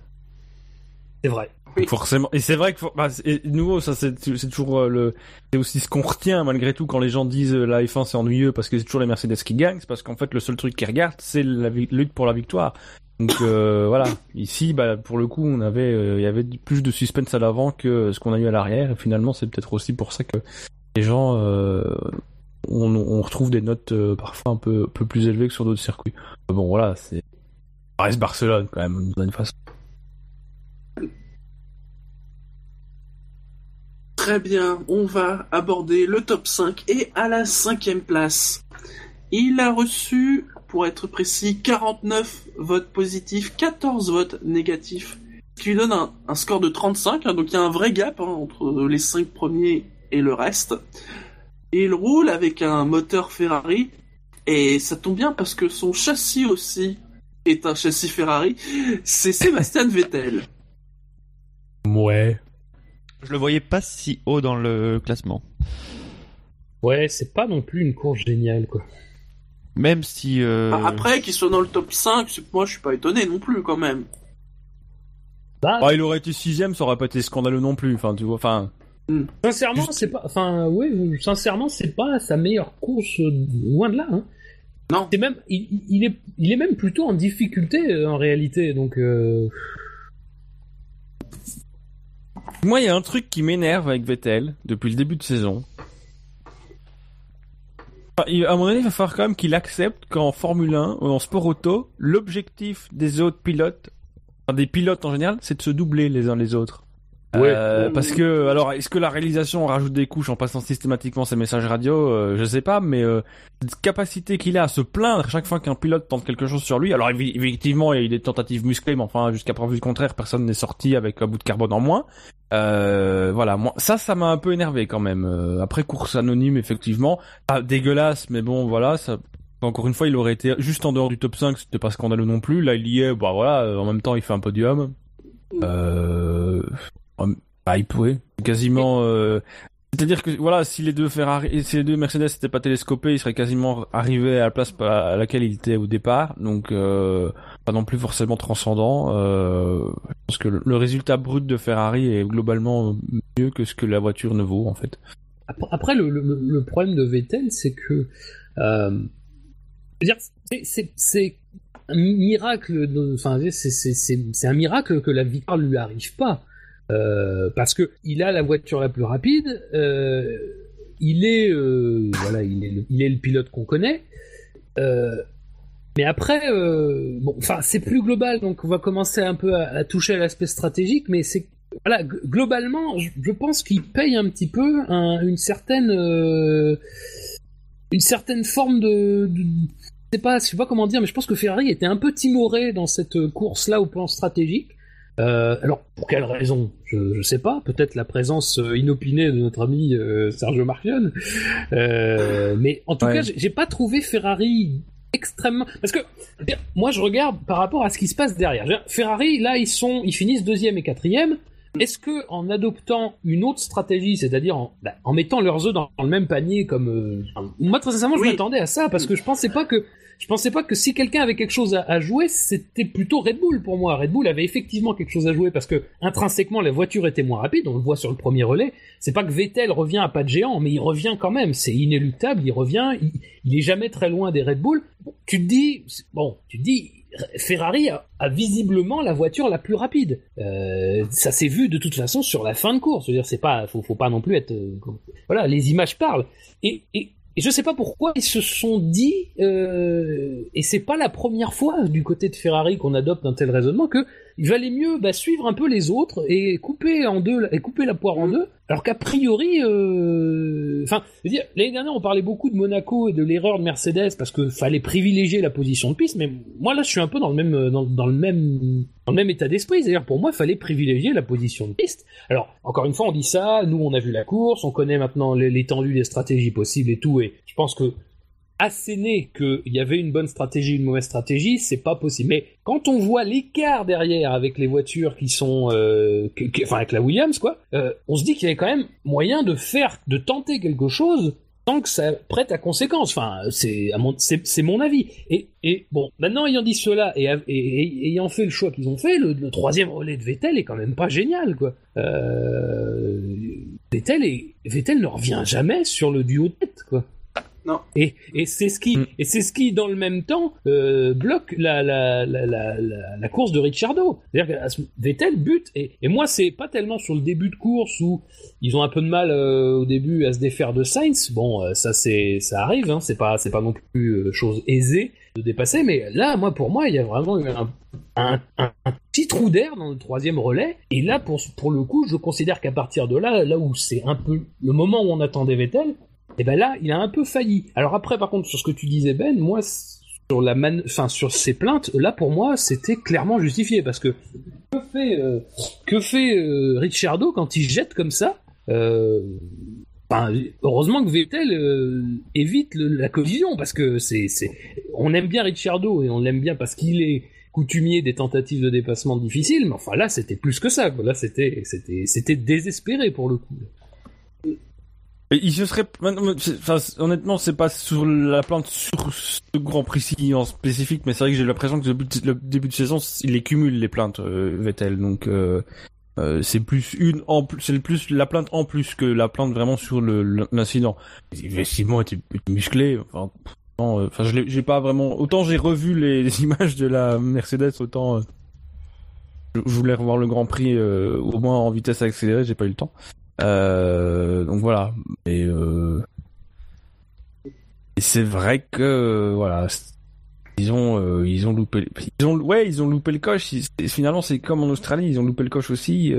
C'est c'est à dire que quand ils ont pas des problèmes techniques ou des trucs ils se mettent un peu des bâtons dans les roues tout seuls chez Ferrari. C'est bah là c'était le cas cette semaine. C'est pour le coup il n'y a pas eu de problème technique mais oui, non, mais c'est ça. J'ai l'impression qu'ils prennent vraiment pas les bonnes décisions. Euh, le, la Ferrari de la grande époque euh, Schumacher, il y avait aussi des bonnes décisions sur le mur des stands. Euh, donc voilà, il faudra qu'ils réapprennent parce que là. Euh, J'aimerais, j'aimerais vous demander quelque chose. Vas-y, Ben, finis si. Non, j'allais juste redire encore une fois qu'en Australie, ils font de nouveau pas les bons choix et qu'ici en Barcelone avec Vettel, bah ils font pas les bons non plus. Euh, euh, c'est quand même, ça commence à devenir problématique comme cette affaire. Pour une équipe comme Ferrari, tu peux pas te permettre de laisser passer deux victoires quasiment, quoi. C'est. Au moment où il y a eu le le pit stop euh, Ferrari, là, apparemment c'était pour Vettel. Mais j'avoue que j'étais un peu sur les réseaux sociaux à ce moment, donc j'ai pas super bien suivi ce qui se passait. Ferrari a a essayé, enfin a fait un, a sorti son équipe de pit stop et les a re-rentrés après, c'est ça? Oui, oui, ils ont fait un truc un peu à l'ancienne, ouais. Eh ben, parce que euh, si on se replonge dans ce qui s'est passé et qu'on revient au Grand Prix euh, de Grande-Bretagne 2015, où euh, il y avait justement cette lutte Mercedes-Williams, Mercedes avait fait une feinte d'arrêt au stand pour essayer de, de contraindre Williams à rentrer au stand avant. Et ça a été rappelé par la FIA que c'était contraire au règlement et qu'il s'exposait à des pénalités si ça se répétait dans le futur.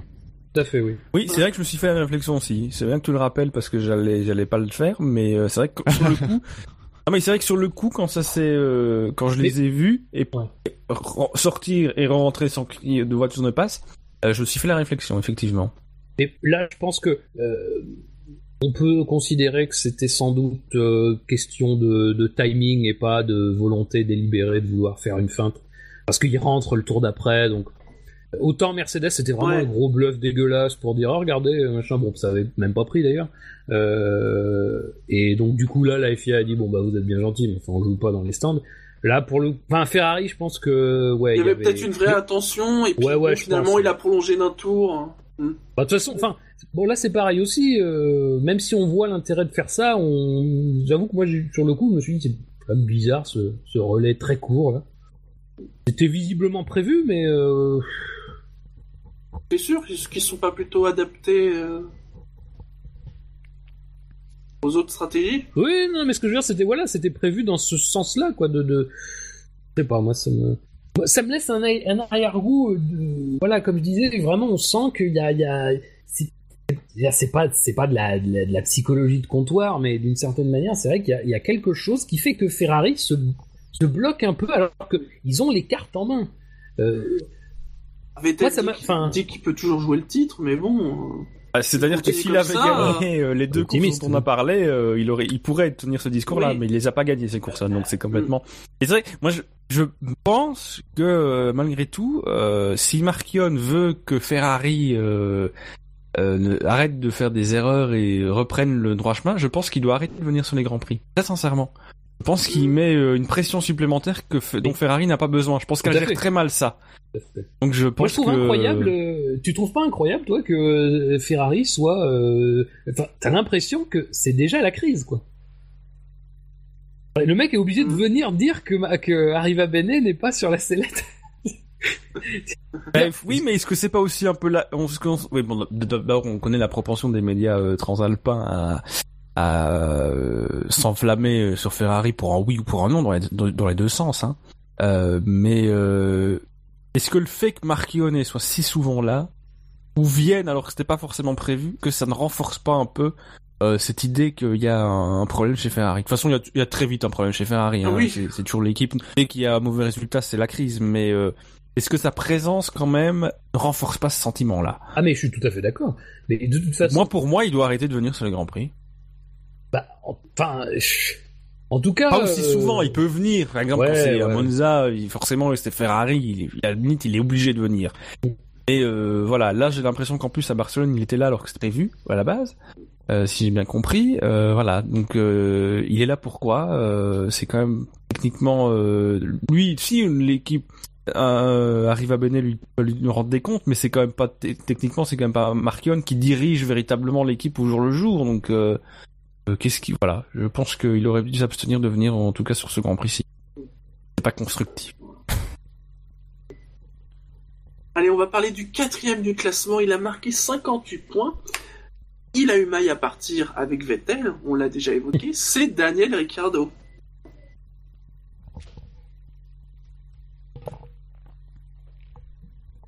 Bah, là, pour le coup, euh, c'est vrai qu'on a, on a aussi lu des petites théories du complot parce que l'entreprise du complot est toujours une entreprise florissante. Mais euh, je pense que c'est, c'est autant je dis que la stratégie Ferrari me semble un petit peu timorée. Je pense que la stratégie Red Bull s'entend au moment où ils la font parce que effectivement, quand euh, Vettel, il est clair qu'il va faire ça, il vaut, il vaut mieux couvrir, pardon, le ce qu'il va faire. Donc c'était clairement le cas là. Euh, le problème, c'est ce qu'on disait tout à l'heure, c'est la position de piste. Et puis c'est aussi l'autre problème euh, sous-jacent, c'est que Vettel, euh, Vettel est pas aussi rapide qu'ils espèrent. Donc euh, mm. Ricciardo est bloqué encore plus loin. Ricciardo a un capital pneu bien supérieur à ses adversaires, mais contre un Vettel, il peut pas en profiter, et puis il peut évidemment encore moins en profiter face à, des, un duo de tête qui est très loin à ce moment-là. donc c'est c'est-à-dire que c'est un piège qui aurait pu, euh, c'est une stratégie qui aurait pu fonctionner effectivement, mais qui s'est vite transformée en piège parce que mine de rien, en faisant ce qu'ils ont fait, ils ont obligé Ferrari à se positionner. Euh, euh, voilà, donc ça divise, les forces en deux et les perdants, c'est finalement ceux qui étaient dans les positions d'être les premiers. Et ben mine de rien, Ricciardo, c'est pareil, voilà, il a, il a, on sentait bien qu'il était un peu euh, désespéré derrière derrière Vettel, ce qui, ce qui a précipité sa, sa manœuvre, euh, sa, sa, première manœuvre puis une seconde, mais là qui était vraiment pour le coup très très lointaine et qui euh, n'avait absolument aucune chance d'aboutir. donc voilà, c'est Ricciardo dans l'absolu, pareil aussi, il doit et d'une certaine manière, lui aussi, il doit être en position de jouer la victoire. C'est-à-dire que dans la logique des choses, il doit être en position de jouer la victoire et il se retrouve à être quatrième, quoi. Il a de quoi être frustré, mais pour le coup, je pense que Red Bull a, clairement, eux, des raisons de faire ce qu'ils, avait clairement des raisons de faire ce qu'ils ont fait. Avec en plus cette crevaison à la fin. Oui. non, mais c'est exactement ça, Ricciardo. Enfin, le, à la limite, j'ai envie de dire que le podium, euh, ça devait être Vettel, euh, Ricciardo. Ou peut-être même Ricciardo Vettel. Parce qu'effectivement, Ricciardo, sur la, deuxième partie, il y a un moment donné, il est plus rapide, il est coincé derrière Vettel. Mais euh, oui, bah, l'erreur qu'ils font, et en même temps, c'est une erreur qui n'en est pas au, moment où ils la font. Parce qu'effectivement, quand Vettel change de stratégie, c'est l'homme le plus rapide en piste. Donc forcément, euh, on a deux, c'est, typiquement, c'est deux contre deux. Donc forcément, ils couvrent avec la voiture qui, chez eux, est la mieux placée pour jouer la gagne. Et il se trouve que c'est Ricciardo, et il se trouve que c'est le mauvais choix. Donc, euh, donc voilà, enfin c'est... C'est pas de chance. C'est pas de chance. C'est voilà. Des choses qui arrivent. Euh, on reproche parfois des équipes de pas couvrir leurs arrières. Là, ils, ils les ont couverts. Ils auraient peut-être pas dû. Ils auraient pas dû, certainement. Donc euh, voilà. Avec en plus une crevaison à la fin. Euh... Au moins, on a vu un pilote qui essaie de dépasser. Malgré tout, ajouter du piment sur la lutte à l'avant. Quentin, il, finit, il, finit, pas loin, il finit pas loin de, enfin Bottas plutôt finit pas loin de Ricardo, donc euh, il a eu de la chance de pas euh, de pas crever plus tôt ou de pas perdre plus de temps que ça dans son tour de rentrée mm. avec son parce que ça se joue à à peine de deux secondes, donc euh, il a de la chance de conserver sa quatrième place, encore une quatrième place diront certains. On passe au suivant. Ah. Et fou, tu sens en suspense intense quoi. Et à la troisième place, il a marqué 70 points. C'est le pilote Toro Rosso, Carlos Sainz. Ah bah là, euh, bon, euh, c'est c'est le, le d'une certaine manière le, le, triomphe de la filière Red Bull, c'est que quand euh, il est il y a plus Verstappen chez Toro Rosso, il y a quand même Sainz derrière qui, qui, fait le boulot, mm. qui le fait très bien et puis qui contribue aussi un petit, indirectement à, à, la victoire de Verstappen en en créant ce petit trou entre les Red Bull et les, Ferrari dans le premier relais. Il euh, vient un petit peu euh, créer, euh, bah, voilà, créer un retard qui va être difficile à combler par la suite. après, bon, bah, c'est sûr que c'est un, c'est un bon départ. Un très beau dépassement d'ailleurs de, Vettel dans le, dans le virage 3. Bon, Vettel se manque aussi, on l'a oublié de le non, dire. Non, non, non, non. virage bah, 4. Vettel se manque un peu. Dans... Enfin, oui, dans le virage 4, dans le virage 4, mais il se manque dans le virage 3, Vettel. Oui, Vettel, oui, euh, non, je, je rectifiais sur le virage 4, mais effectivement, euh, Vettel, c'est bien. Il a fait un peu Nico Rosberg dans le virage 3. Et euh, non, moi Sainz, honnêtement, je, je pense que si j'avais dû faire le mon quintet, je l'aurais peut-être mis en deuxième position. Parce que euh, vous, vous le savez, si vous nous écoutez, vous le savez régulièrement, c'est un peu mon cheval de bataille, Sainz. Que je trouve qu'on a tendance à souvent l'effacer un peu par rapport à Verstappen, Ouais, alors qu'il est loin d'être mauvais aussi, même s'il est Mm. peut-être un peu moins euh, impressionnant parce que voilà, il a plus un parcours normal entre guillemets euh, dans le sport auto, il a plus, euh, il a un âge plus avancé, même s'il reste un genou, mais voilà, il a plus l'âge d'être là où il est en fait. Euh, Bah, là, là, il a une belle épine dans le pied en moins quand même. Ouais, mais oui, mais en même Euh, temps, ça peut être, ça peut être à double tranchant, comme je l'ai Oui, dit. oui, ça peut être à double il est obligé d'être devant Kivat. Euh... Effectivement, il a plus l'épine, mais il peut avoir un gros sabre. euh, Voilà, bientôt, donc il faut donc, quand même qu'il continue à performer. Là, il le fait. Je pense que Rosso n'avait jamais fait de top 8 en Espagne, donc c'est très bien. Là, il fait sixième.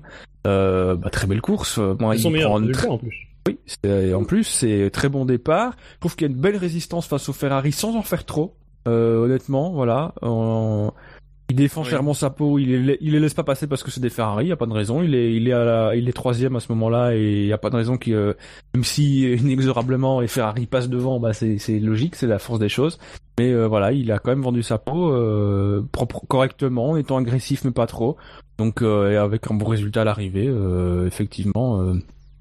Euh, Ah avec oui, déjà- pour- on a déjà dit, quand il était en duo avec Verstappen chez Toro Rosso, on a on soulignait qu'ils avaient, Toro Rosso avait clairement le meilleur duo de pilotes de, de son histoire. Euh, Là, bah, euh, il se confirme qu'il est quand même pas manchot, euh, donc euh, ce serait dommage que euh, si c'est bouché chez Red Bull, une autre équipe euh, finisse pas par le prendre pour lui donner une belle chance d'avoir une voiture compétitive. Pourquoi pas chez Renault? Tiens, Je lance ça comme ça, un espagnol chez Renault, jeune, ça vous rappelle rien? Mais c'est vraiment l'idée en l'air que je lance comme ça. hein. Bon, ils ont pas le mur, tu sais, ça suffit. Pas, pas, pas trop de talent dans une équipe d'un coup. Parce que... Bah, il leur faut Donc, un euh, Brésilien pour se mettre dans le mur maintenant. Oh, Oh, mais 10 ans, mais 10 ans. Non, il leur faut Felipe un Nasser, espagnol et un une- italien. Ça sera une- la une- bonne... Donc à prendre Marcello. Non, je déconne, je déconne. Euh, je leur souhaite pas ça. Euh, mais euh, enfin après, euh, tu dis une belle défense, peut-être une défense un peu excessive sur Raikkonen. Hein, je j'aurais tendance à parce que là pour le coup il le pousse vraiment hors piste. Hein, là c'est pas Ah oui, oui, effectivement, oui. J'avais oublié. Maintenant, l'image, on rien. ouais quand Raikkonen dans le tour d'après Vettel tente de le passer, c'est bon. C'est un petit peu cavalier, mais euh, bon, là, là, là, pour le coup, la direction de course n'a pas décidé de se saisir de l'affaire.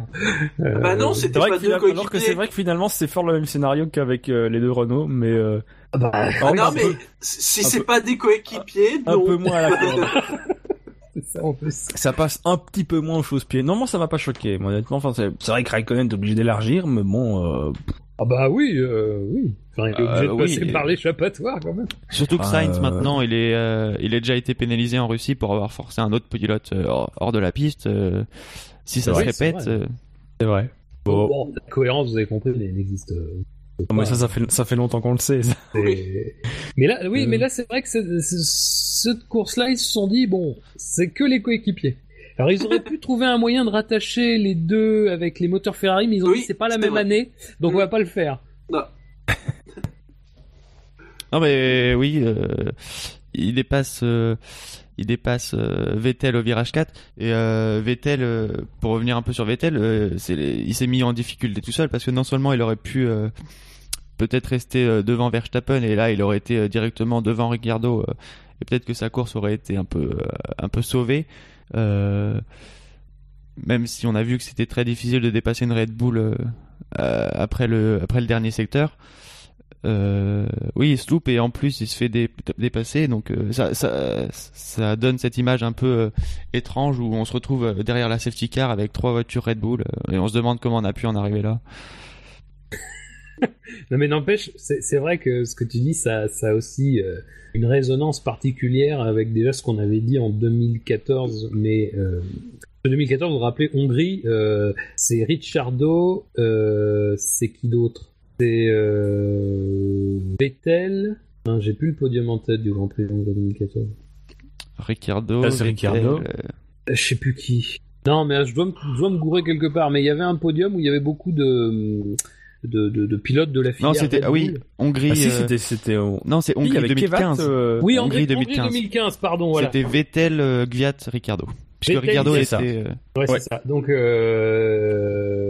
et enfin voilà, enfin et l'année dernière, ça avait pris un, un tournant aussi parce que c'était aussi le moment où Renault était un petit peu en, en enfin ils étaient en bisbille avec Renault, donc euh, il y avait quand même un aspect négatif, mais il faut quand même se rendre compte de de, de de, de la qualité de cette filière, quoi elle est euh...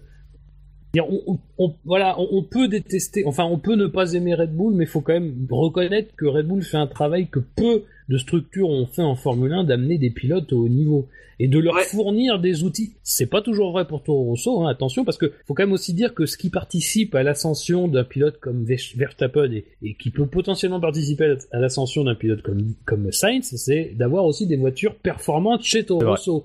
Ça n'a pas été le cas forcément avant. Hein, je veux dire, mais pas attention parce que on n'avait pas une, une, voiture forcément très performante. Attention sur la filière Red Bull parce que cette semaine, on a quand même aussi la preuve que malgré des années de suivi, parfois très jeunes sur des pilotes, tout le monde peut se faire blouser par un type qui arrive et qui débarque. Hein. Oui, non, non, mais c'est vrai aussi. C'est vrai aussi. Et je pense que Verstappen, c'est peut-être le moins Red Bull de la ah filière.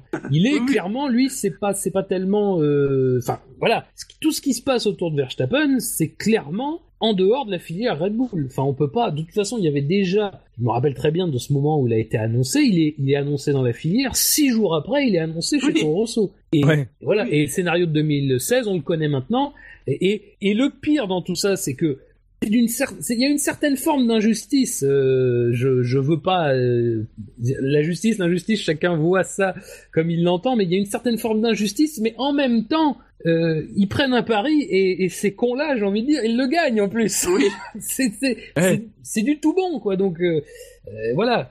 effectivement, comme tu dis, il faut se méfier du, du, du, du mec qui vient tout d'un coup et qui déboule et qui te prend ta place. C'est pour ça d'ailleurs quand on parle de Sainz, euh, c'est une très bonne course. Il faut absolument le souligner parce que c'est malheureusement, j'ai presque envie de dire, c'était pas le bon jour pour faire cette course-là. Euh, donc voilà, donc faut, faut, il y a un travail à faire, il faut souligner ça parce qu'effectivement, lui il fait ça. Et bon, de toute façon, Red Bull le, le, note aussi, mais voilà, c'est. Ou alors, justement, c'était peut-être le meilleur pour le faire, pour, euh, voilà, pour montrer qu'il y avait, il y avait possibilité aussi. Donc. Mais je pense que de toute euh, façon, effectivement, chez Red Bull, c'est pas passé inaperçu. Je pense que le, et le docteur Marco euh, bien noté la, le résultat. Hein. Voilà, l'œil est le bon. Bien Mais euh, donc voilà, mais c'est vrai que pour le grand public, c'était peut-être pas forcément le meilleur jour. Mais euh, voilà, nous sommes là aussi pour euh, réparer des possibles injustices, veiller à ce qu'il à ce qu'il n'y en ait pas. Allez, messieurs, nous allons passer à la deuxième place et nous allons passer au fait le plus incroyable quand même de tout ce Grand Prix qu'on attend, franchement, on ne s'y attendait absolument pas avant le début de la course. Je parle bien évidemment du fait que Kimi Raikkonen ait souri en conférence d'après-course quand il a évoqué le fait qu'il avait roulé avec Jos Verstappen, le papa. C'est vrai. C'est vrai. Et euh, il arrive deuxième avec 78 points. Oui, sauf que la différence avec euh, Max et Jos, c'est que Jos était derrière. oui, disons que c'est plutôt Verstappen qui peut dire qu'il a roulé avec Raikkonen. Voilà. voilà bah, Raikkonen a roulé de... Oh, oh, non, je... non. C'est compliqué. Non, mais j'allais dire qu'il était en sandwich entre les deux, mais voilà, euh, ça, ça allait être. Euh... C'est une pente savonneuse. Euh... Non, mais et surtout, l'air de rien, l'air de rien, ce qui est plus incroyable encore que son sourire, c'est qu'il est deuxième du championnat. Oui, c'est vrai, oui. C'est le premier pilote à réussir à, à réduire l'écart avec Rosberg. Oui, mm. c'est vrai. Euh, et, tout ça en chiant son départ. Oui, oui. Oh ah oui. Il y a quand même euh, quelque chose. Mais Ferrari n'a pas chié sa stratégie, tu vois. Il y a un destin. Pas pour lui, en tout cas, non. Non, mais la stratégie, ouais, c'est ça, pour lui. Euh... Je voulais dire, oui, trois podiums quand même aussi cette année, hein, l'air de rien. Oui, oui. Donc, euh... moi j'ai quand même un petit, euh, petit bémol, petit bémol. Bah, il est resté coincé euh. derrière, quoi. mais c'est que j'ai, c'est surtout que j'ai l'impression qu'il a jamais vraiment essayé, en fait. Oui, c'est vrai, ça doit être Alors, c'est vrai que effectivement, malgré tout, la Red Bull est quand même bonne en, virage et en plus, euh, apparemment au niveau de l'usure des pneus, euh, Raikkonen avec les pneus arrière était plus loin que les pneus de Verstappen, qui permettait aussi en plus, qu'ajoutait en plus au fait que Verstappen sortait beaucoup mieux du dernier virage. Déjà de la chicane, mais surtout du dernier virage. Donc c'est vrai que Raikkonen entrait dans la chicane en étant très proche, mais euh, se retrouvait en début de la ligne droite qui était plus loin. Euh, mais j'ai jamais eu l'impression même qu'il se décalait pour voir s'il y avait la place en fait. Euh, mm. Je pense pas que quelqu'un d'autre aurait réussi à passer, mais je pense que quelqu'un d'autre aurait essayé de voir s'il y avait possibilité. Là où j'ai l'impression que Raikkonen n'a pas essayé, n'a pas voulu voir. Il s'est dit deuxième, c'était bien. Et voilà, c'est vraiment le petit bémol parce que sinon bon, après euh, c'est vrai qu'il chie son départ, mais bon avec la stratégie, il, parvient, euh, son équipe parvient à le remettre deuxième. Euh, voilà. Sur le chat, on, JH Fiamma demande si, si Raiko fait un championnat à la Rosberg. Oui, oui, on peut le dire. on s'attend pas à ce qu'il soit deuxième du championnat quand même. Oui, c'est sûr. Ah mais non, mais c'est ça. C'est vrai que. Mais euh, c'est vrai que Ben, je, te rejoins totalement. Je me suis fait la réflexion et euh, alors je sais pas si c'est l'âge, sans doute, je sais pas. Je trouve, j'ai vraiment pas trouvé incisif. Quoi. Euh, alors bon, effectivement, c'est pas facile d'être incisif sur le tracé de Barcelone. On est d'accord. Euh, je pense qu'on l'a vu. Euh, mais c'est vrai que c'est vrai qu'en fin de ligne droite, parfois, on pouvait se dire tiens, est-ce que s'il se décalait, je sais pas, il y a peu... bon voilà, on a bien vu que Verstappen n'était pas du genre à se, à se laisser impressionner. Il a, ce gars-là, ce gars-là a une confiance en lui qui est assez impressionnante. Il a fait qu'une toute petite erreur et encore pas méchante puisqu'elle est dans le dernier secteur, donc c'est pas vraiment le secteur où tu peux tout soudainement te retrouver en difficulté. Hum, voilà, bon, euh, c'est franchement je veux pas, euh, c'est plutôt une bonne course après un voilà encore une fois encore une fois un départ manqué, hein, euh, voilà malgré tout. mais ouais, il y a quelque chose sur la fin. Tu t'attends au moins à ce qu'il y ait, y une petite, une vraie tentative, quoi, une, pas, pas à l'abordage, pas non plus, euh, pas non plus suicidaire, pas à la non, mais qui, sur Vettel. Qui le terrain en fait. Et là, voilà, c'est ça, un petit mm. truc. Puis bon, bah non. Après, bon, un championnat euh, dans ces circonstances-là, euh, ça se construit aussi en marquant des points et en ne faisant pas de bêtises.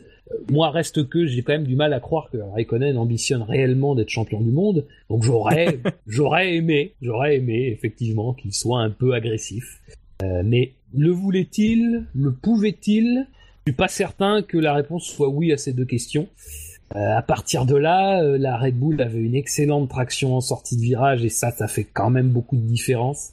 Euh, il faut pas non plus euh, dire genre, je dis ça pour Raikkonen, je, après, voilà, faut quand même se rendre compte de la difficulté que ça a été, même en ayant le DRS, de se rapprocher de cette Red Bull alors, quand elle avait pris euh, les petits 7 euh, dixièmes d'avance sur la ligne à chaque fois, quoi. Moi, perso, ça m'a pas, donné, euh, ça m'a pas donné cette impression. Parce que, je pense que Raikkonen était conscient du fait que il, entre le entre la sortie de la chicane et la ligne la ligne euh, de chronométrage, euh, il perdait 2 euh, à 3 dixièmes à chaque fois. C'est quand même assez énorme sur un petit bout de traction. Et puis sur le fait qu'il se soit pas décalé, euh, je peux pas vous contredire parce que j'ai aucune image du fait qu'il se soit décalé à un moment. Euh, après, il, il, est, il, est, il s'est peut-être juste concentré à faire les bonnes trajectoires et au moment où il aurait une vraie occasion, il aurait pu y aller plutôt que de prendre le virage un peu plus serré juste pour se montrer dans les rétros de, de Verstappen. Verstappen qui, à mon avis, était très conscient que que, que Raikkonen était 6 euh, dixièmes derrière lui euh, sans que Raikkonen euh, soit obligé de se décaler pour montrer qu'il était là. Donc je pense qu'il s'est juste concentré sur ses trajectoires, il a été propre et puis il s'est dit si vraiment ça se présente, j'irai. Et puis Gus Gus le souligne, elle est bonne en traction la Red Bull, mais apparemment en freinage aussi, elle est, elle est, elle est, elle est pas mal. Et après, peut-être que l'expérience de Raikkonen fait qu'il s'est, il a pas eu besoin de se décaler pour se rendre compte qu'effectivement, il allait, enfin, du, enfin, encore une fois, c'est vraiment une impression euh, qui relève du petit bémol parce que voilà, euh, c'est pas non plus, enfin, il fait deuxième, c'est. Il fait deuxième, voilà, c'est pas. Voilà, hmm. juste vraiment le, le, petit bémol. Euh... C'est pas dramatique, hein. hein. Bon, bah on a fini l'émission, non? Ah non On va pas faire comme la dernière fois qu'un type a gagné sa première course en Espagne. on va revenir d'ailleurs sur la course de Maldonado 2012. C'est l'occasion. qui, est, qui est premier, Qui est donc le premier Il a été élu d'ailleurs euh, pilote euh, du week-end. bah, tu m'étonnes. Tu m'étonnes. bien évidemment, c'est Max Verstappen qui a fait un score de 90, euh, bah 90, puisque personne ne l'a cité dans les moins. Ça aurait été étonnant. Mais donc il y a une personne qui l'a pas cité dans les plus non plus, s'il y a eu 91 votes. Tout à fait. Ah ouais, des noms, on veut des noms. Alors attendez, je vais trouver ça. Non, non, non, on ne dit pas. si, si, si, il faut le dire. Est-ce que c'est la fille de Jackie qui n'a pas mis euh, le numéro 1 dans son, dans son quintet? Arrête, ce serait drôle. Max Verstappen, donc qui devient le 107e pilote euh, vainqueur d'un Grand Prix de F1 euh, à 18 ans, 7 mois et 15 jours. Ça va être compliqué à battre hein, quand même, hein, comme record hein, maintenant. Ouais, ouais, ouais, ouais. Bah surtout que c'est pas impossible, mais c'est compliqué. tu peux pas arriver en F1 avant 18 ans maintenant, donc euh... enfin techniquement, il faut des points sur ta, ta, licence. Si on a vu ce que ça donnait chez Manor, hein, donc euh... oui. Rien n'est n'est impossible. Mais bon, techniquement, c'est compliqué, ouais, effectivement. Euh, que dire sur Verstappen euh... Simplement, moi, peut-être que j'avoue que la hype autour de Verstappen avait peut-être tendance à me fatiguer. Elle me refatiguera sans doute à un moment donné. Et qu'après sa victoire quand même, même s'il y a des circonstances, il fallait quand même la faire. Voilà, on va première course avec l'équipe. Il y avait aussi des circonstances qui pouvaient aller contre lui. Euh, peut-être qu'avec cette victoire-là, j'ai, je comprends un peu mieux. Euh, ah ben là, la hype, c'est-à-dire que la, la hype, elle est venue nous regarder dans les yeux et nous foutre une bonne claque en disant oui, oui. C'est-à-dire que là, maintenant, je voilà, je trouve que cette hype est un, a plus de justification qu'elle n'avait auparavant, tout en sachant très, tout en disant pas euh, tout en disant que je savais très bien et j'étais conscient aussi que Verstappen était un très bon pilote. Mais c'est vrai que cette hype, par rapport à Sainz, par exemple, encore une fois, me semblait disproportionnée. Ici, avec sa victoire, voilà, effectivement, on peut pas nier qu'il y a euh, vraiment quelque chose de spécial, de spécial chez ce garçon. Euh, et voilà, c'est, de toute façon, ça fait, voilà, ça fait toujours plaisir de voir un nouveau pilote euh, gagner, peu importe le temps qu'il met pour le faire. ça reste toujours quelque chose de, de, de spécial. voilà, un boulot quoi.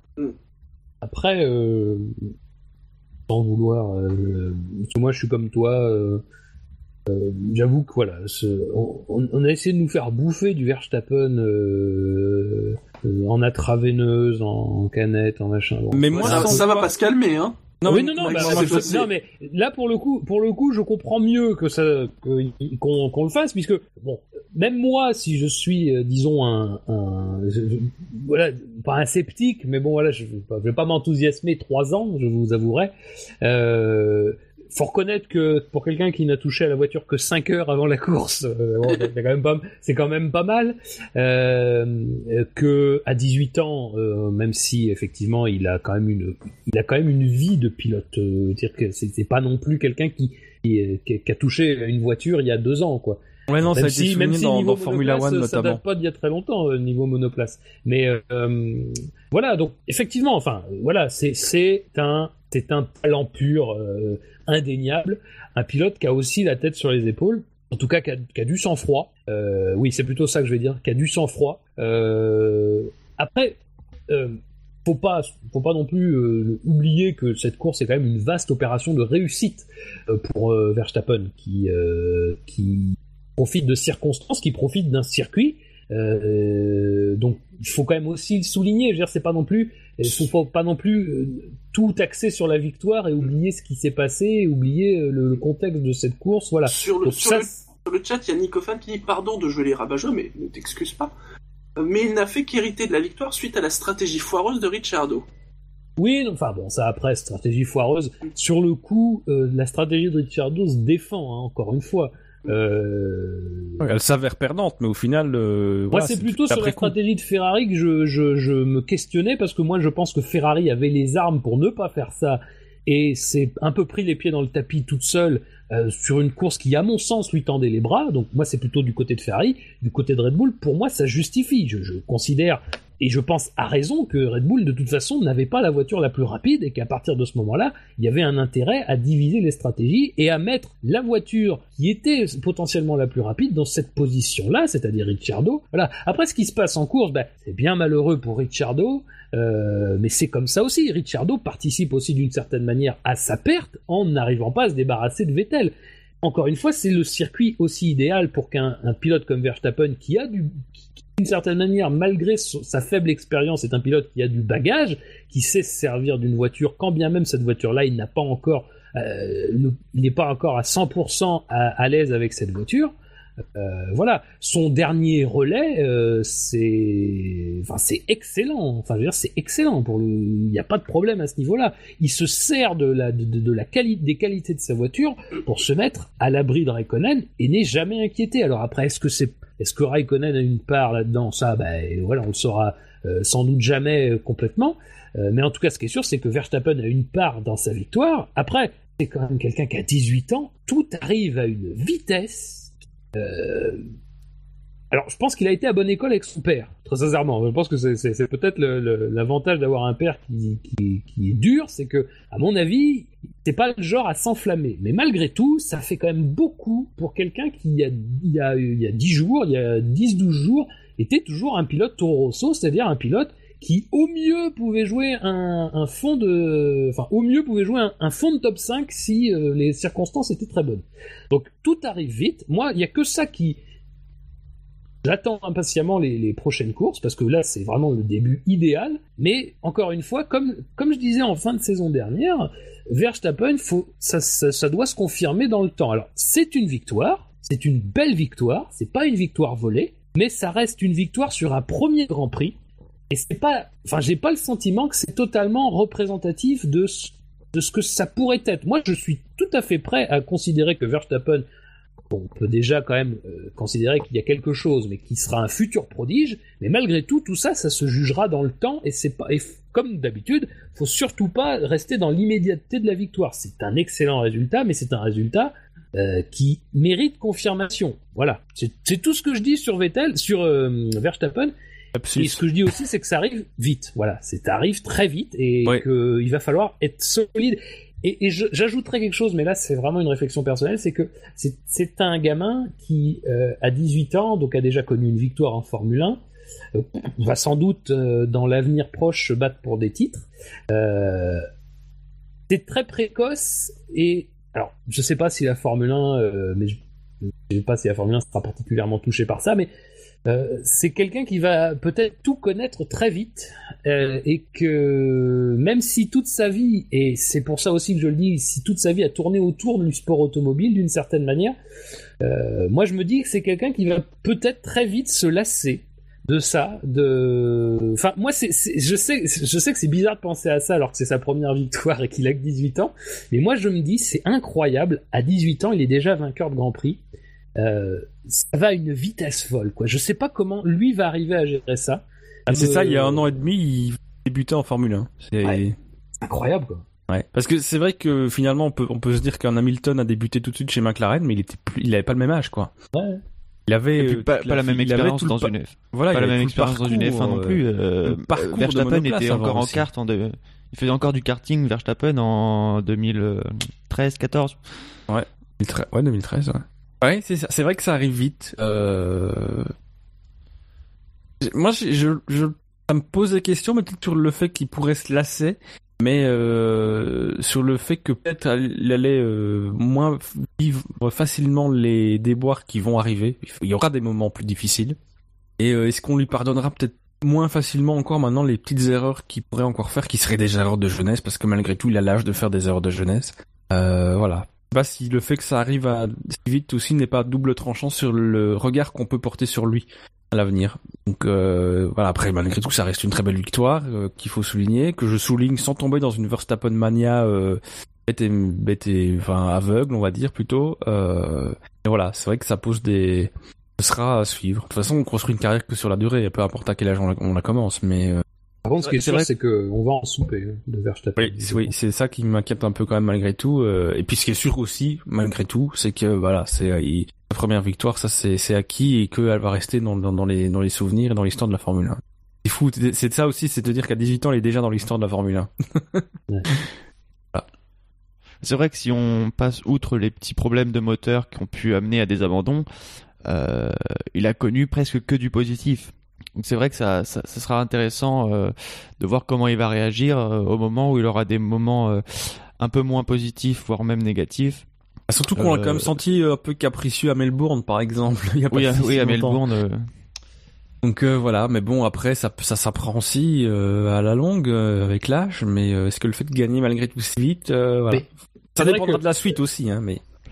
C'est vrai qu'il a aussi pour lui de, il le rappelait très bien d'ailleurs lui-même que, son, arrivée en Formule 1 était déjà une arrivée qui avait été très médiatisée et que bah, d'une certaine manière quand quand il est arrivé le vendredi à, à, Barcelone avec toutes les caméras devant sa devant son stand et que voilà lui il disait bah ça change pas en fait c'est pareil que l'année dernière quand je suis arrivé pour mon premier Grand Prix du fait de ma jeunesse et c'est vrai qu'il y a quelque chose que qui a été remis en perspective, c'est que, euh, souvenez-vous, il y a un an, euh, quasiment jour pour jour, euh, il avait son gros carton à Monaco sur une erreur de sa part.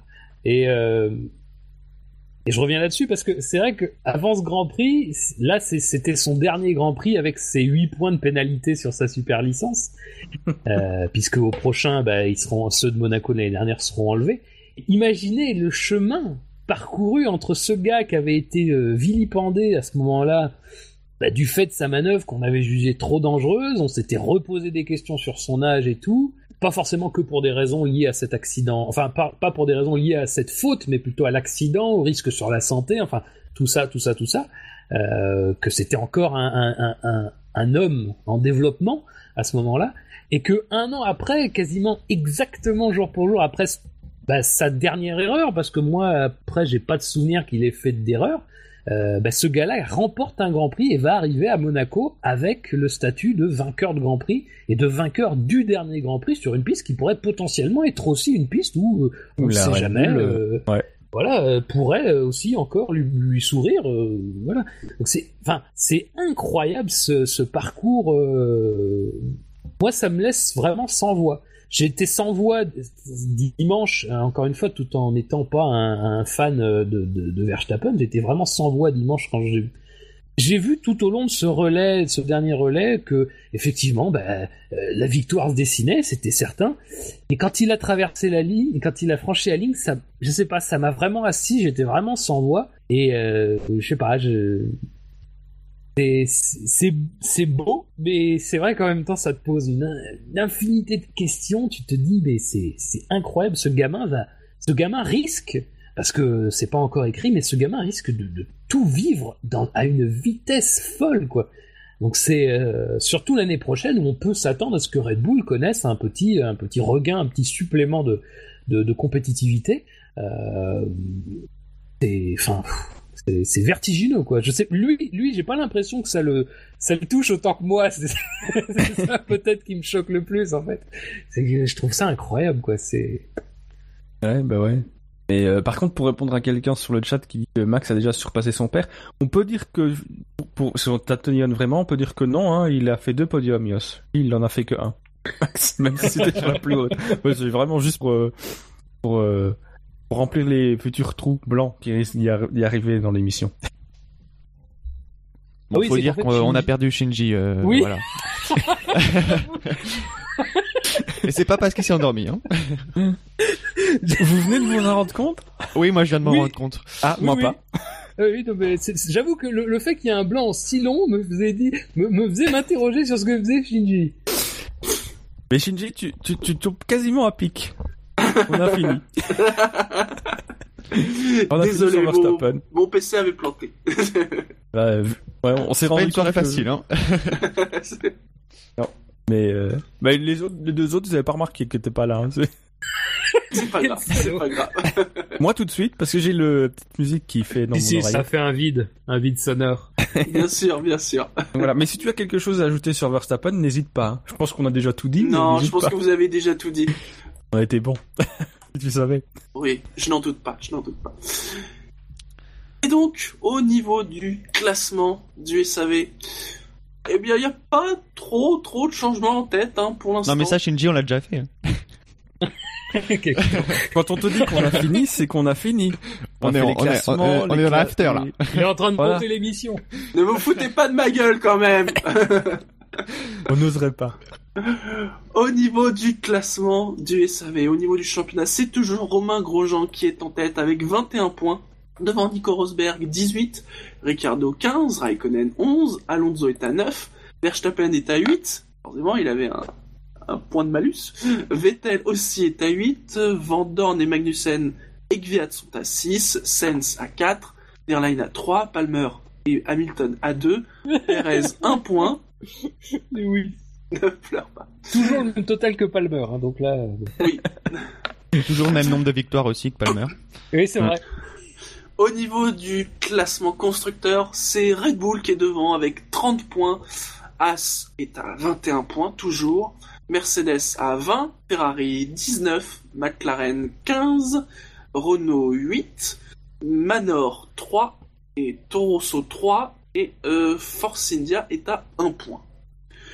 Au niveau de l'autre classement, bien s'afficher. Voilà. bon, bah, du côté de Nico Rosberg, hein, ça ne change pas, il est à 100 points, mais c'est Kimi Raikkonen qui est deuxième avec 61 points devant Hamilton 57, Ricardo 48 comme Vettel, Verstappen est à 38, il est sixième, Massa 36, Bottas 29, Gviat et Grosjean sont 9e ex aequo, en tout cas 9e et 10e, avec 22 points. Au niveau des équipes, Mercedes est première avec 157 points, Ferrari 109, Red Bull 94, Williams 65, Toro Rosso 26, As 22, Force India 14, McLaren 12, Renault 6, Sauber est à 0 points comme Manor. Nous allons passer au fait marquant, messieurs. Ah oui. Ah, je, je, je réfléchis parce que. Oui, on ne hein, sait jamais. On ne sait jamais. Oui. Très bien. Parce que le classement du fait marquant a été extrêmement serré pour le Grand Prix de Russie. Il y a eu 105 votants. Est arrivé dernier, je crois que c'était la proposition de Buchor, le clan Red Bull au niveau de leur stratège échec en médium. 6%, 6 votes. Troisième, c'était ma proposition Williams, même quand tout va bien, ça reste transparent, 12%, 13 votes. Et donc pour la victoire, ça a été très très serré, puisque Gviad Vettel, après la Chine, round 2 et 3 en Russie, est arrivé deuxième avec 40% et 42 votes. Et en tête, on trouve... Attendez. Hamilton sauve les meubles, mais, mais, Rosberg euh, tient un magasin Ikea avec 44 votes et 42%. C'est Fab, c'est Fab qui arrache la victoire. Euh, C'était une belle. D'un rien. Non mais je suis dégoûté. Non mais tu t'es bien battu. Ouais non mais euh, je suis très mauvais joueur donc euh, moi je comptais gagner le classement des faits marquants soit avec 100% soit avec rien du tout donc à partir de maintenant je vais faire que des, des faits marquants comment parce que j'en ai plus rien à foutre de cette victoire de merde. Non, non, mais c'est bien. Non, mais c'est Ikea, ça m'a rapporté des voix en plus. Bah oui. Euh, c'est toujours Ben qui est devant, avec Jassem, avec un ratio de, 100, euh, devant euh... Fab qui est à 50 et Buchor qui est à, à 33 et tout, tout le reste est à 0. Euh, et en plus, c'est à, ben de... à Ben de commencer. C'est à moi de commencer du coup? Ben, en fait, il va jouer tactique, il va revenir qu'une émission sur deux. c'est bah peut-être la bonne tactique. Ouais. Euh... On va faire tous pareil. On va faire une émission sur deux. Euh... Du... Ouais. Le problème, c'est qu'en commençant, c'est quasiment le, le fait marquant euh, le plus simple. Il faut trouver la bonne formulation, en fait. Euh... J'hésite entre Mercedes, non, trois non, virages. Attends, attends, parce qu'on lit des trucs sur le chat, on peut pas dire ça. Dans la vraie vie réelle, Gus Gus n'a jamais dominé le fait marquant. Hein. Gus Gus était très mauvais. Je pense qu'il faut euh, se souvenir de l'héritage qu'a laissé Gus Gus dans le fait marquant. Ce sont beaucoup de phrases qui n'ont jamais eu de vote quasiment. Enfin, je veux pas exagérer, mais pense qu'il faut arrêter hein, maintenant. Tu seras d'accord avec moi Je cale sur la formulation en fait. Vous aurez remarqué. Euh, en fait, j'hésite. Il y a, euh, ouais, on pourrait dire Mercedes trois virages et puis s'en va. Hamilton quand ça veut pas, ça veut pas. Mais dis donc, ça suffit. tu remarques que ça reste le même, le même sujet, donc euh, je peux, tu vois Je pense ça me déçoit un peu. Oui. Ah ouais. Mais ça me déçoit vraiment. Bon allez, non, je vais, je, je, sens que Fab est chaud sur Mercedes, donc je pense que je vais lui laisser et je vais prendre sur. Euh... Et quatrième, Fab. Hein, euh, oui, moi je crois que je. Franchement, ouais, tu ferais mieux de prendre Mercedes. Hein. je, pense que meilleure... je, pense que j'ai une meilleure formulation sur euh, sur Verstappen. Euh, les deux Verstappen, Raikkonen préféraient se battre contre Rios. Ah, c'est pas mal. Ouais. Ouais, il y a du potentiel. Est-ce que, est-ce que, mais il y a du potentiel. Les deux Verstappen. Est-ce que Vettel préfère se faire mettre euh, dans le mur par une Red Bull pilotée par Gviat ou perdre face à une Red Bull pilotée par Verstappen? Ça, c'est une question aussi. C'est vrai. Mais c'est pas une question, le fait marquant, tu vois? C'était, voilà.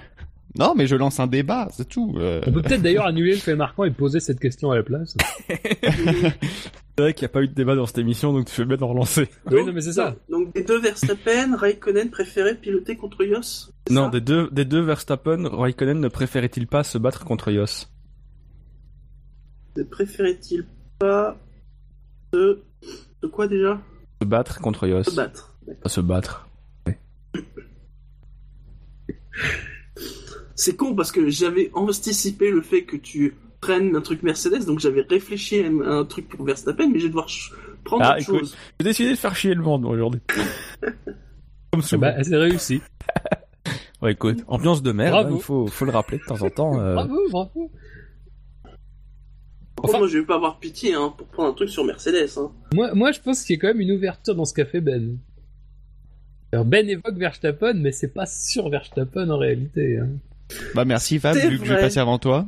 non, non, mais, non, mais je, dis ça, je, dis ça, je suis altruiste.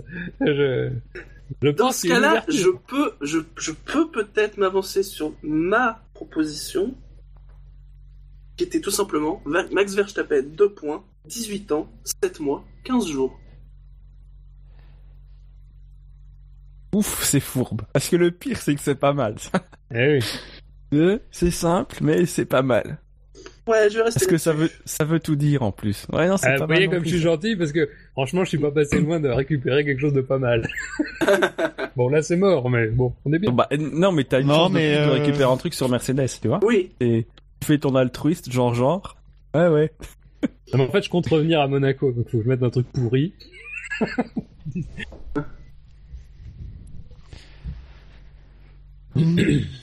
Euh, du coup, faut que je trouve. Je m'attendais pas à devoir chercher une, une formulation sur les Mercedes, donc euh, faut que je réfléchisse. Je vais faire un truc pourri, mais mais au moins je vais prendre les Mercedes. Euh... Mercedes. Ah si c'est pour faire pourri, laisse-les à Fab. Ah bah non. Oh, bah, j'ai pas mis, j'ai pas, j'ai pourquoi? Allez-y, allez-y.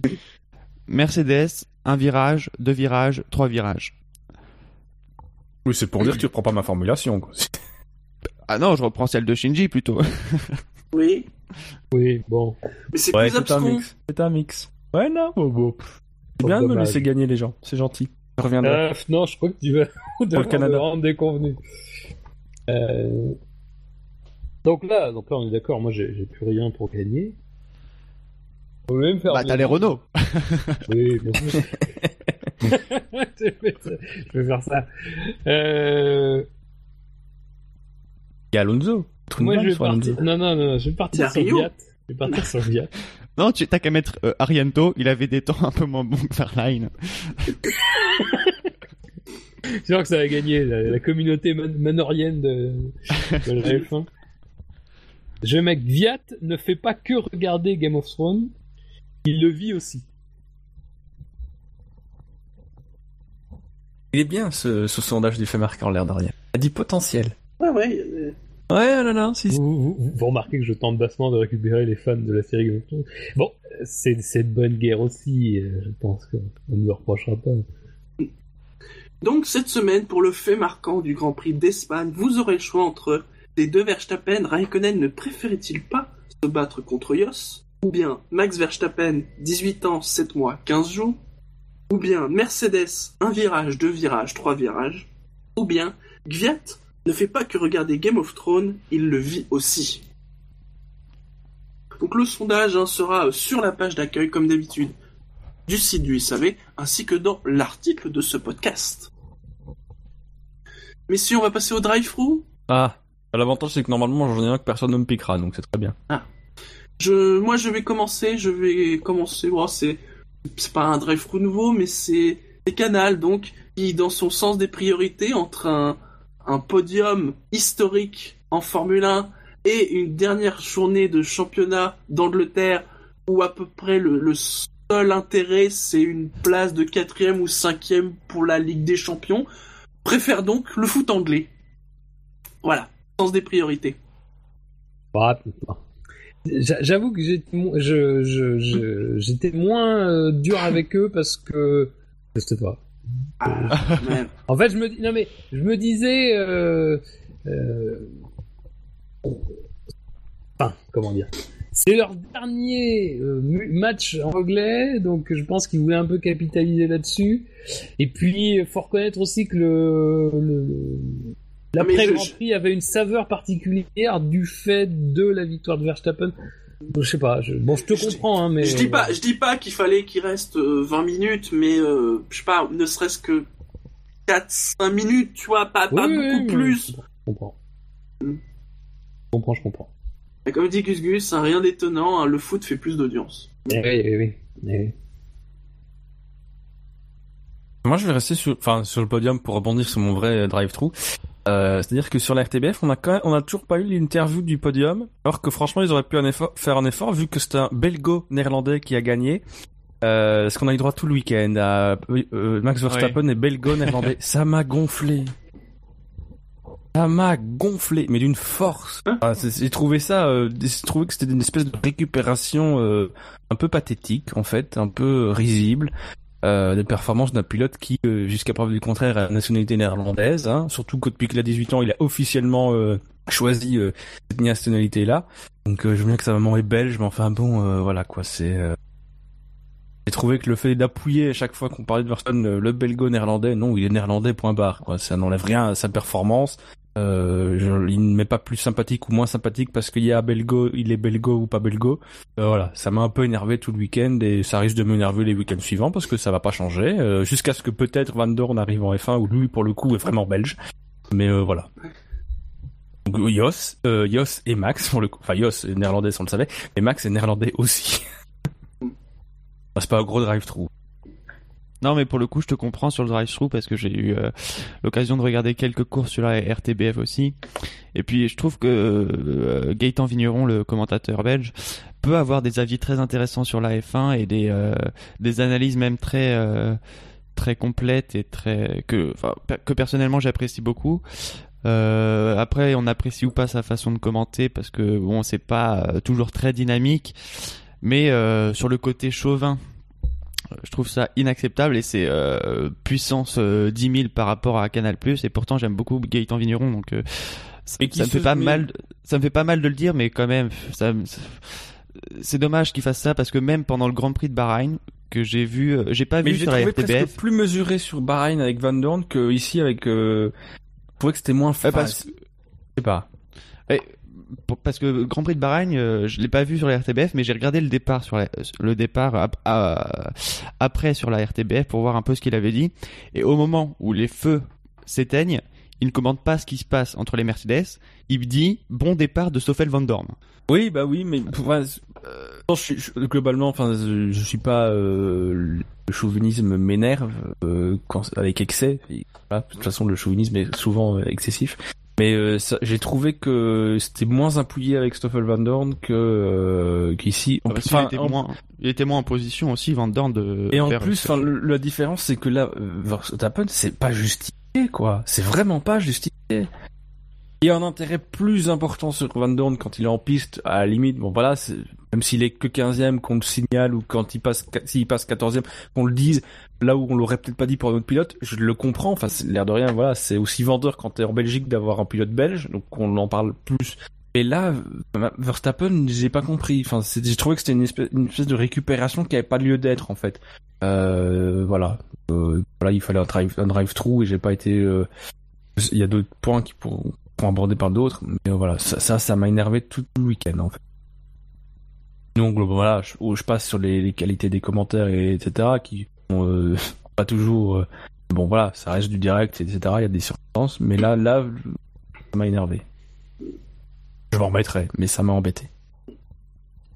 Bah du coup, je vais je vais m'associer un peu à toi Ben parce que j'ai pas forcément de drive-through à mettre en plus euh, j'ai pas envie de taper sur quelqu'un parce qu'il faut désigner forcément un drive-through donc ouais, je m'associe à ton drive-through parce que je comprends. Moi, je vous avoue très humblement que j'ai pas vraiment de drive-through. C'est-à-dire que moi, mon drive-through, c'était peut-être bah, oui, c'était sur le fait que j'aurais bien, j'aurais bien insisté sur les commissaires de piste en matière de, de, jugement de, euh, de pilotes d'une même équipe. C'est-à-dire que je pense que là, il faut revoir la procédure de.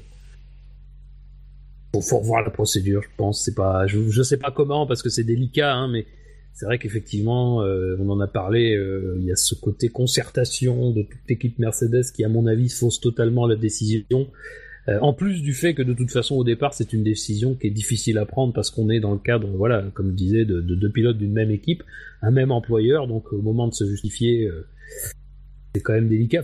En plus, on n'est pas dans le cas de McLaren dans les années, euh, enfin McLaren 89 où euh, McLaren elle-même avait porté réclamation sur une décision, euh, bref, qui favorisait un pilote par rapport à un autre, alors que dans les deux cas, de toute façon, le titre leur leur appartenait, donc c'était là pour le coup vraiment plutôt ce qui interne qui avait totalement dérapé en règlement de compte bah, auprès de la direction de course, donc euh, voilà.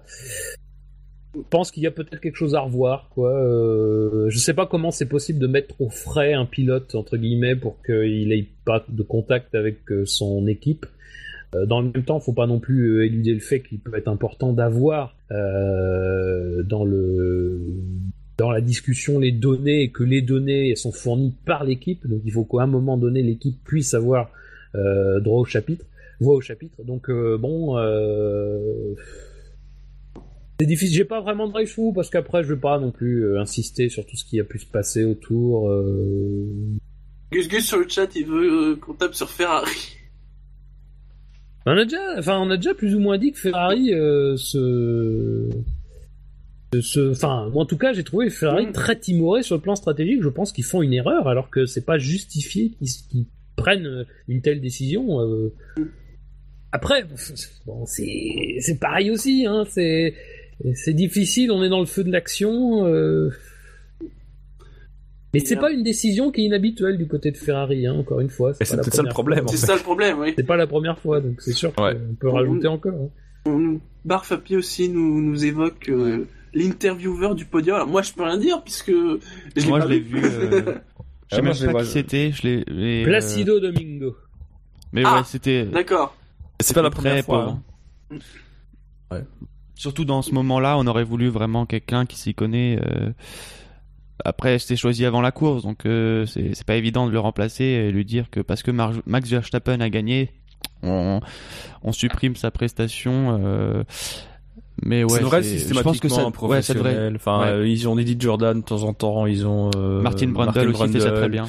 David Coulthard l'a déjà fait aussi. Euh, qui me viennent Weber aussi. Ah, vous aimiez pas Jean Alési Pas Monza quoi. Euh, donc voilà, ce serait quand même parce que je trouve que ce qui est intéressant euh, dans cette interview du podium, c'est que ça te permet d'avoir quand même un sentiment des trois des trois pilotes euh, sur le sur le podium, euh, parce que les conférences de presse, bah, malheureusement, on les a pas. C'est rare qu'on les ait à la télévision. Sky le dit, mais euh, en France et en Belgique, je pense que c'est pas le en Belgique c'est pas le cas, c'est certain. Je pense que Canal Plus ne le fait pas non plus. Euh, donc voilà, c'est toujours sympathique malgré tout d'avoir les, réactions un peu à chaud. Euh...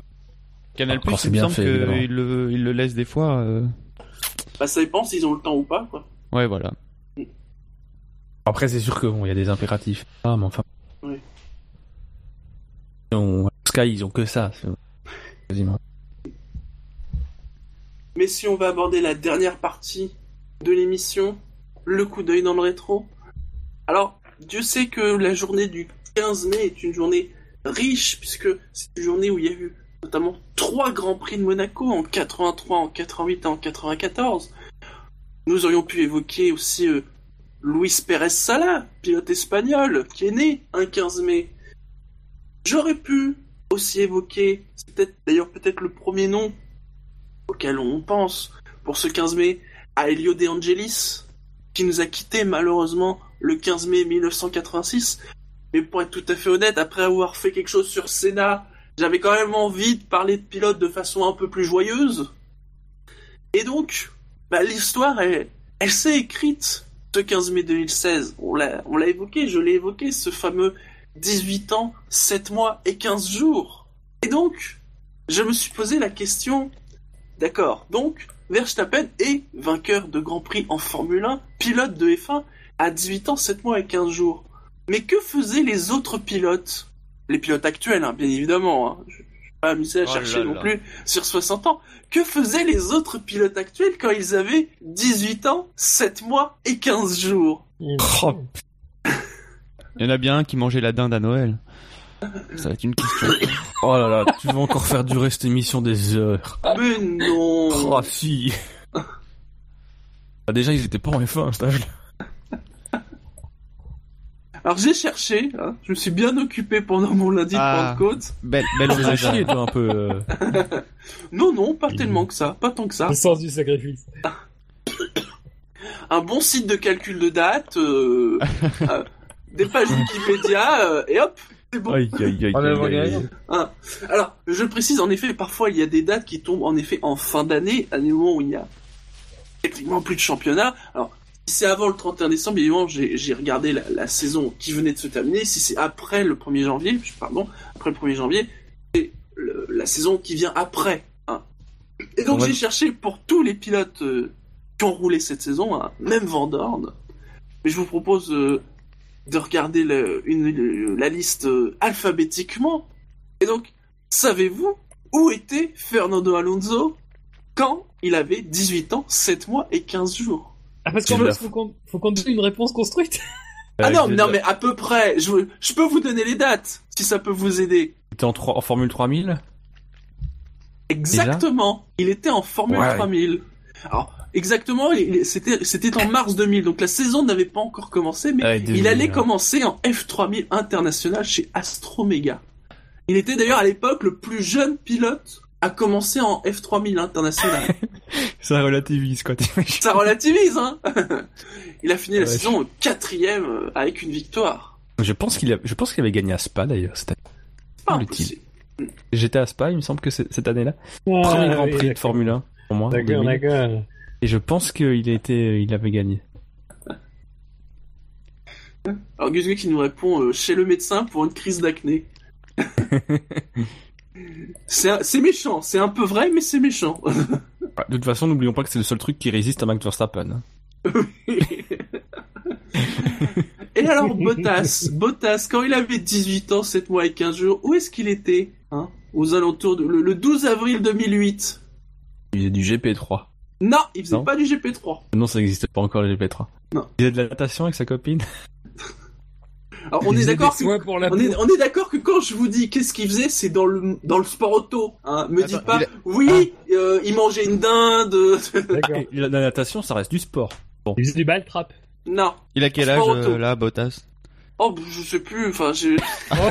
Tu nous poses des questions, toi aussi. euh, Tu commences, ça commence à bien faire tes conneries. En 2008. Euh.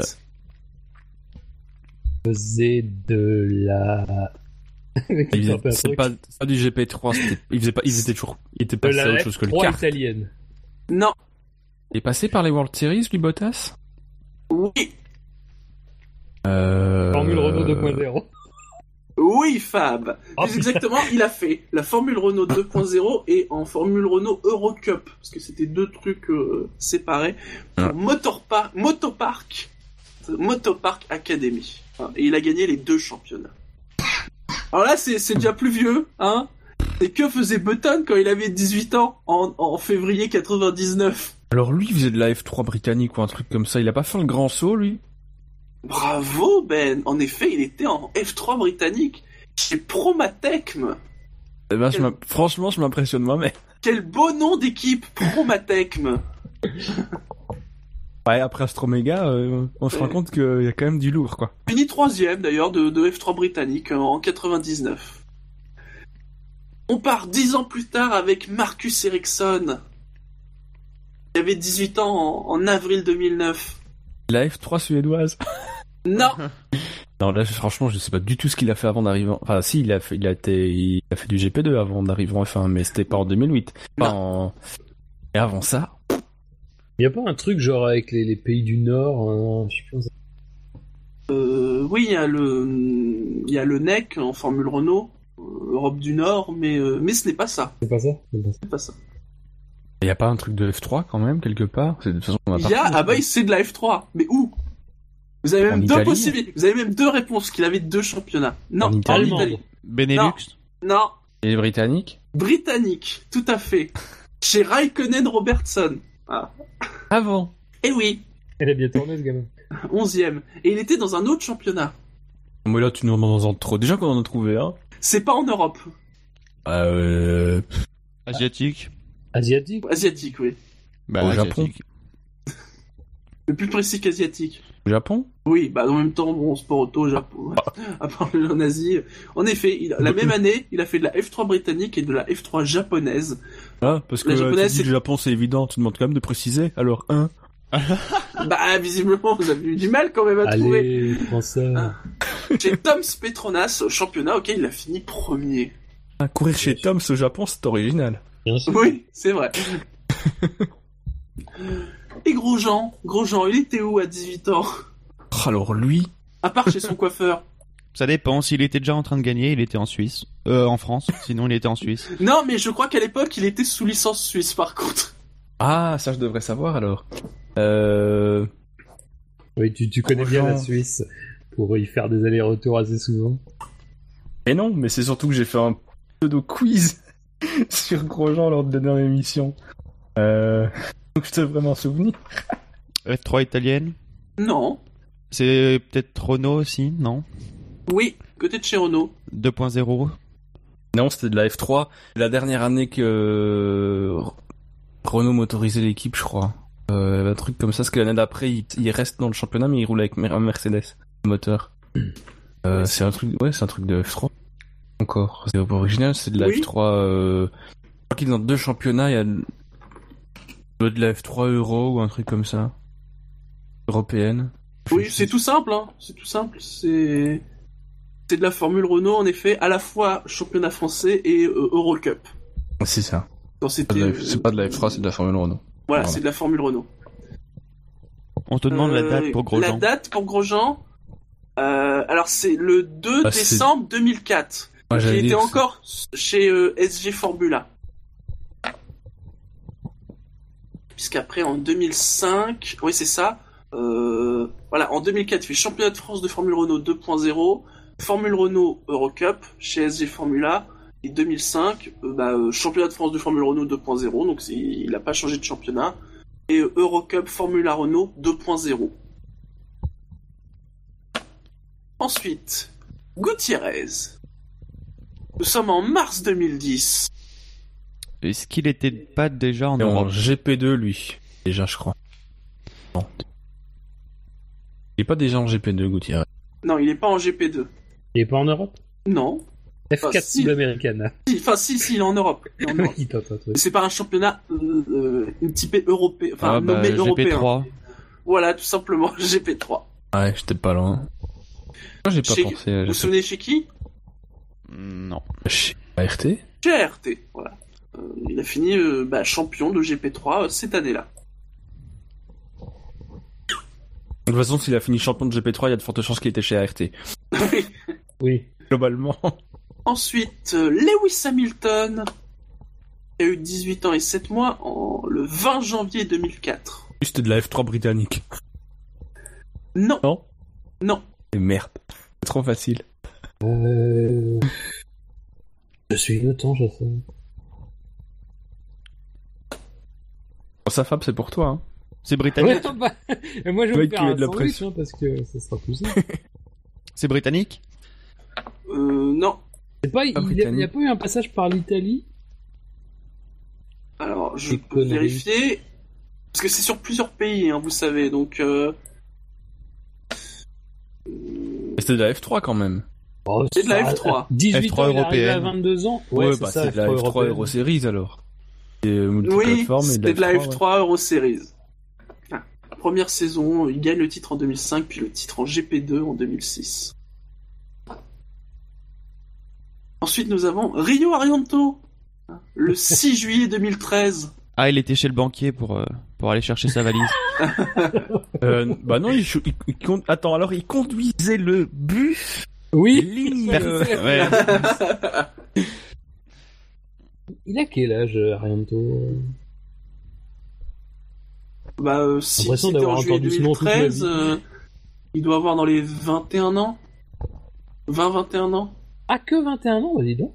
Ouais, tu me dirais qu'il a 31 ans, ça me choquerait pas. Et donc, je leur ai donné plus. 2013, GP3, non? Pas GP3. GP2 Quelle année GP2. 2013 GP2, en effet. En Ah Ah oui, oui, c'est vrai, c'est 2013. vrai qu'il a fait beaucoup de GP2. Il a fait Ouais, beaucoup ouais. de GP2. C'est dingue. Euh, Il a Mais t'es 15 sûr qu'il a GP2. 21 quand même Ça m'étonne. Attends, il a fait énormément de GP2 ce gars-là. C'est Barwa Adax. Alors, on va vérifier. Attendez. Je sors la fiche Wikipédia d'Arianto. D'ailleurs, est-ce qu'il a fait du GP3 Il a pas sauté le GP3 par hasard Bah, vu qu'il a fait 15 ans en GP2, euh... euh, si, il a fait du GP3 Ah. en 2010 et 2011, et il a fait 2012, 2013, 2014, 2015 en GP2. Eh ben, il a 21 ans? 23. Ah. 23. Ah, c'est pas pareil. Papa, c'est vrai. Ah non, putain, 21 ans, t'imagines, il a fait combien 5 saisons de monoplace avant c'est, Ça serait immense. Ensuite, nous avons Nico Hülkenberg en avril 2006. Bah, G- GP2, non Non, pas encore. Non, Ah, déjà, GP3. c'est après. Ah non, ça n'existait pas. non, GP3 ça ça n'existait pas. pas. Ouais, ça Bah, existait. de la F3 Euro Series. Euh, pas Euro Series. Britannique, Pas britannique. Italienne. italienne. Ou allemande. Allemande. Allemande. Je me demande même si c'est pas avant que ça s'appelle Euro Series, parce que normalement Euro Series c'est euh, allemand et français, je me Ouais. souviens bien à Ouais, ça, l'origine. ouais. Donc ça devait être juste à avant que ça devienne. Euh, Ouais, ouais. Ah ouais, j'ai bien, j'ai bien F3 allemande. Bah, écoute. Ensuite, euh, Dan Hilgiat. Euh, dis- Avant la F1, il faisait quoi, lui? C'est pas de la 3.5 Ah, GP3, lui, non? Avant Non. la F1. non, GP3, il, déjà, il était déjà en GP3 en 2013 ou 2014. Donc... Euh, Non, pas non, mais 2014, c'était pour pas ré- 2014, il C'était était en pour F1. répondre à ce que disait Ben, en fait. Avant la Ouais. F1, il faisait du GP3. Ouais, il a pas fait de GP2. Euh, donc peut-être de la F3. Pas de la F3. Est-ce qu'il a, pas... est-ce qu'il a quand même pas fait des World Series La Lada Super Cup en Russie. Non. Peut-être. euh, Franchement, je... En Russie, ils ont pas de championnat. de monoplace. Ouais, pas de monoplace, c'est ça. Ils ont des championnats, mais.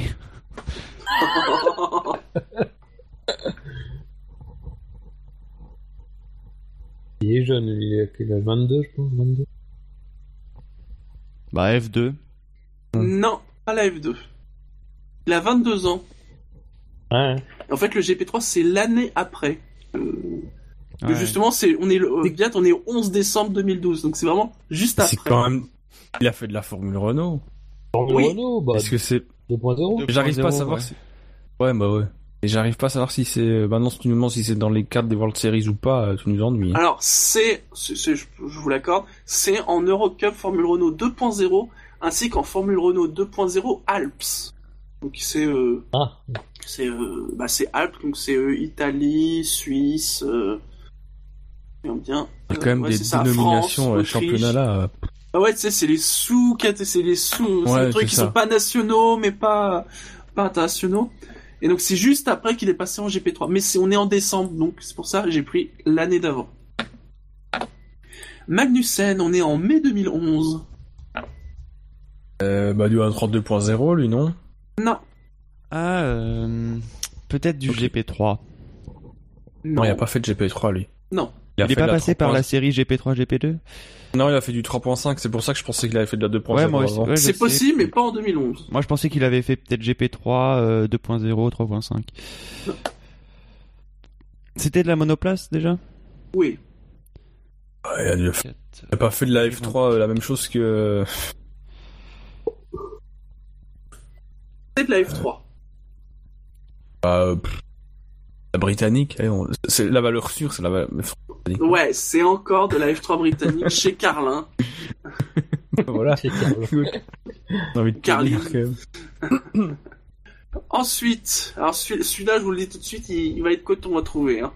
Felipe Massa, en décembre 99. Oh, oh un truc exotique, lui, Massa. Je peux déjà vous dire, l'équipe, c'est la Team Mastercard. Ça vous aidera pas, mais... oh là là là là. C'est que des vieilles Lola Mastercard. C'est trouvable ou pas Je sais pas. Je sais, je sais pas. Ça commence par Formule et ça finit par Brésil. Donc après, il y a un nom de marque au milieu. C'est... Ah bah. Vous pouvez pas dire que je vous aide pas, là. Petronas, non Non, Petrobras. Non. Petrobras, oui, pas Petrobras. Non. Une marque de bagnole. Marque de bagnole Putain, au Brésil. Pardon. Ah, j'ai pas dit que la marque était brésilienne. Européenne Non. Américaine. Américaine. Formule Ford. Ah, Fab, il a dit Chevrolet. C'est ça, c'est de la Formula Chevrolet Brésil. Oh, il y a que le hasard qui peut me. C'est Team Mastercard. Ah, c'est beau le hasard quand même. ouais.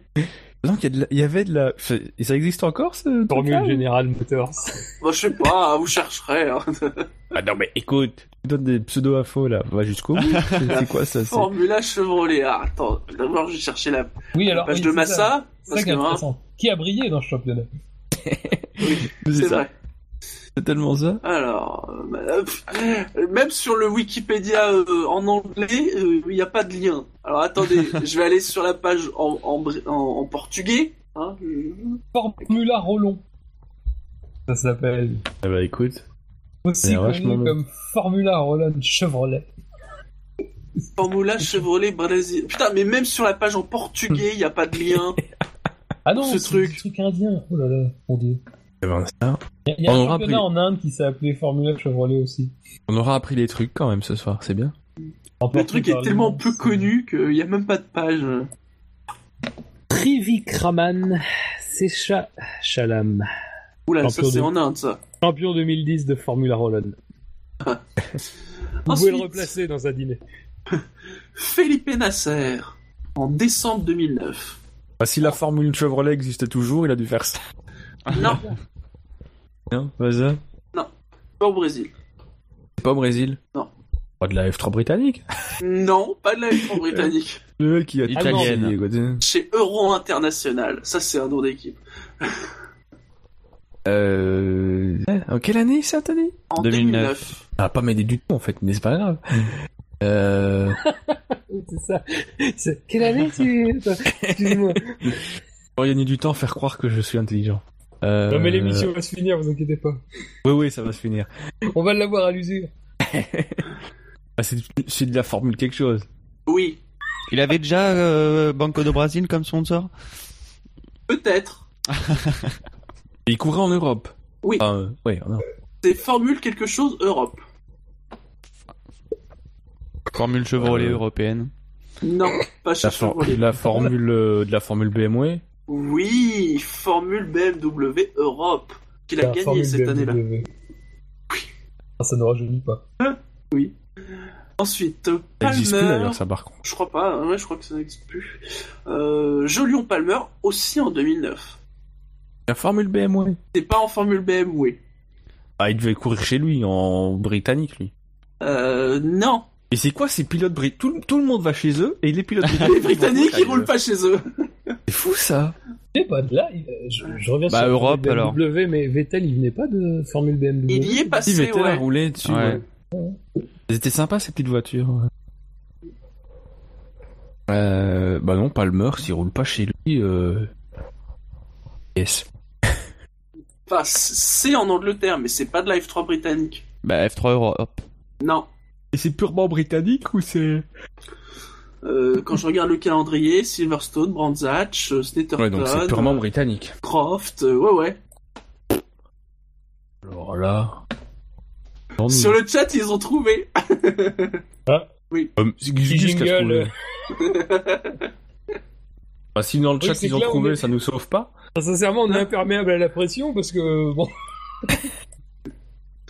Ah, parce que vous, avez oublié quelque chose euh, de très particulier chez, chez, Jolion Palmer.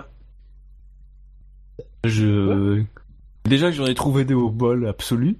Hmm. Là, s'il faut... Il y a deux, y a deux possibilités. Non. La fortune de son père. C'est vrai.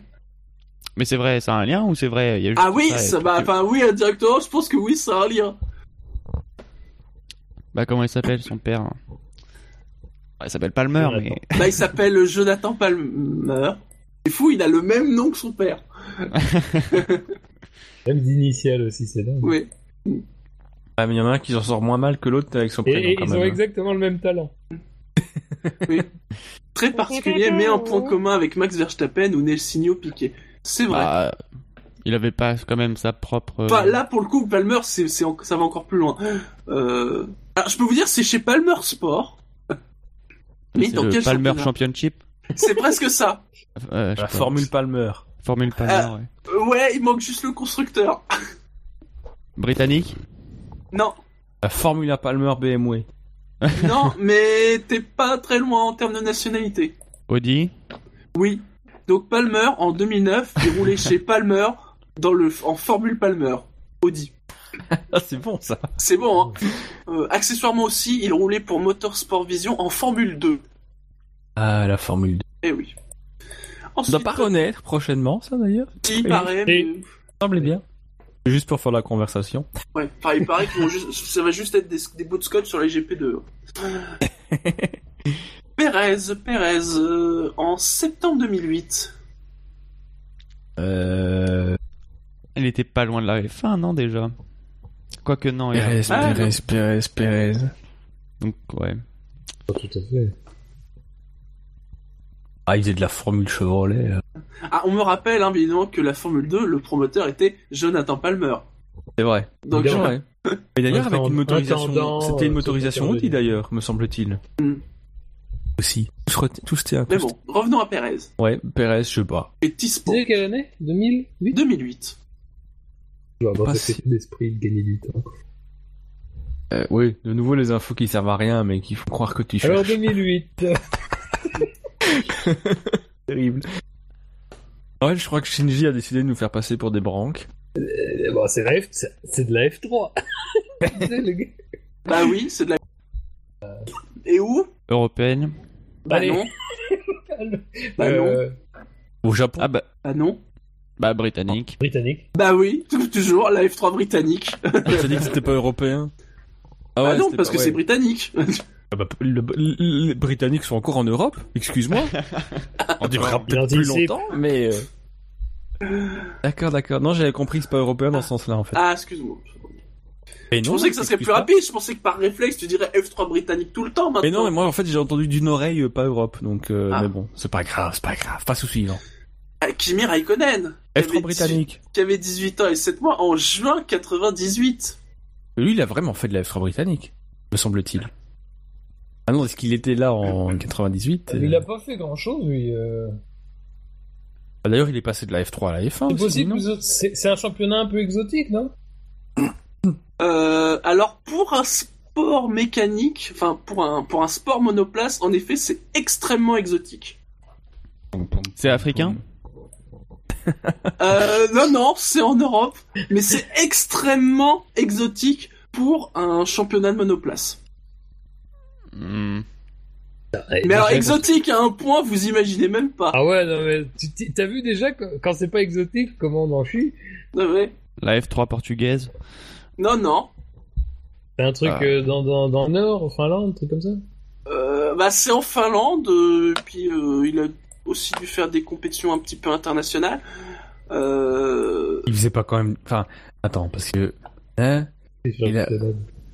Avant d'arriver en... F1, c'était de la F3 qui faisait un truc comme ça. C'était un truc équivalent en tout cas.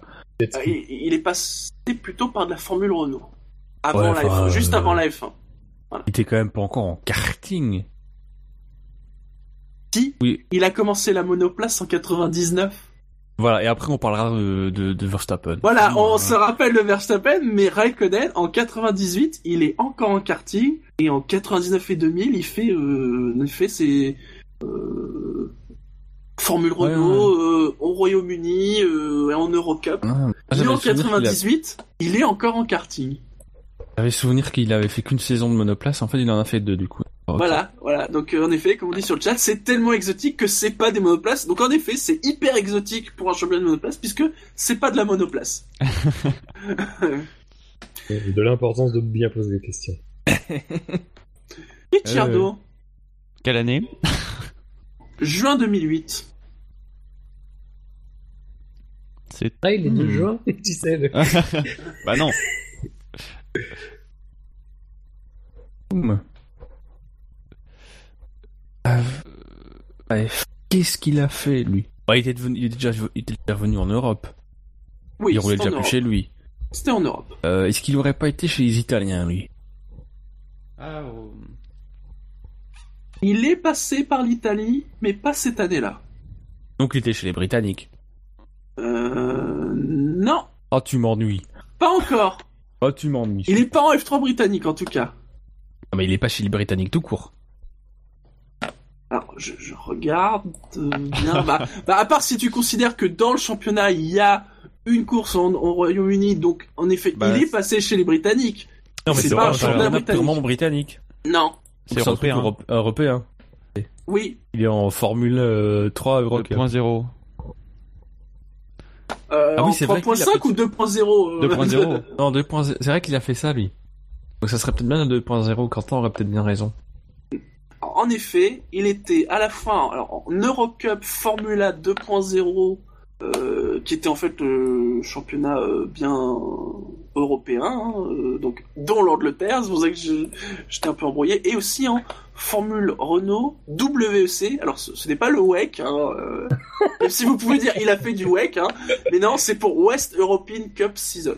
Enfin, West European, donc Europe de l'Ouest. Aïe aïe aïe aïe aïe. Je pense qu'on avait une fin d'émission qui se profilait à un moment. Puis... C'est ça quoi. Mais non, mais il en reste plus que, que 5. Oh ouais, ouais, pouf. Que 5. Allez, à 1h du matin, on sera couché, les gars. Moi, je pensais que vous seriez meilleur sur ce truc-là. et, attends, je ne trouve pas si mauvais que ça. Je pensais qu'on serait bien, bien pire. Ça va. Ah oui, ben non, il n'y a pas des masses de, on tourne autour de la même chose à chaque fois, donc. Euh. Bah oui. Ouais. Ça devient lassant d'ailleurs, je trouve. Euh. Même ma petite, ma petite sœur qui connaît rien, elle pourrait venir là et puis elle dirait les trucs au hasard, elle trouverait forcément au bout d'un moment. Nico Rosberg en 2004. Oh là là, euh, bah, F3 allemande. J'allais tenter l'allemande, mais euh... britannique italienne. Non. Euh, européenne. Oui, en F3 Euro Series chez Tim Rosberg. Hein, bah oui. parce que c'est vrai que papa aussi avait des. Papa aussi. Ouais, c'est vrai. Carlos Sainz en avril 2013. Ah lui il faisait de la. Ah non, en 2013 il était pas encore en 3.5 que si. Et ah. Ici, il est en 3.5, ouais, ouais. Si. Oh, si j'aurais dû y aller, je l'avais celui-là. Il était en 3.5 chez Zeta Corse. Et il était aussi. Il était en 3.5. Ne commence pas. Euh... Il a fait du GP3 cette année-là aussi. Chez MW Arden. Alors passons à Vandorn. Vandorn euh, en novembre 2010. À 2.0. Non. Euh. Ah. Euh... euh attends, attends, quelle année t'as dit 2010, novembre 2010, donc 2010. Il était pas déjà en 2.0 Non. Ça devait être juste avant alors. C'était ah. juste avant. Qu'est-ce qu'il a fait juste avant Ah, ça va pas me revenir. Bah la F3 européenne. Non, non. Bah, du kart Non. Qui ça t'as dit, excuse-moi Vandorn. Ah bah en plus si on fait les pilotes de réserve, on n'a pas fini. Hein. Ouais mais ça va. Ah, il a roulé en Grand Prix. Oh, en plus ce gars-là, il a aucun avenir. C'était ses débuts en monoplace. Et mince alors, je dois le savoir ça pourtant. Euh... Ah, ah euh... Benelux. Euh... Non, Donc c'est pas, pas de la 2.0. En 2010 c'est ses débuts. Euh... Allez, Ben, c'est pour Pas de la F3. C'est pas de la F3, hein. C'est pas de la F3. La F2 Pas de la F2. F3. La F4. Au hasard. On avait fait la F2. Ouais, mais où, où F4 Euh. Ils ont bien un championnat belge? Pas championnat belge Pas en Belgique. Pas en Belgique. C'est passé par la Belgique? Euh, Non. C'est passé par plusieurs pays? Hmm, Je vérifie, mais je ne crois pas, je suis pas sûr. Eh si, quand même.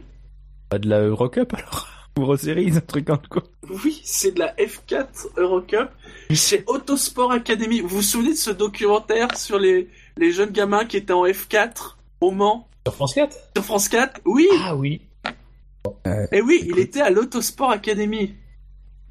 C'est fou. Voilà, hein. voilà, ça portait le nom de F4, mais c'était pas ratifié par la FIA. Ah ouais. Et c'était une Formule Renault en fait. Hein.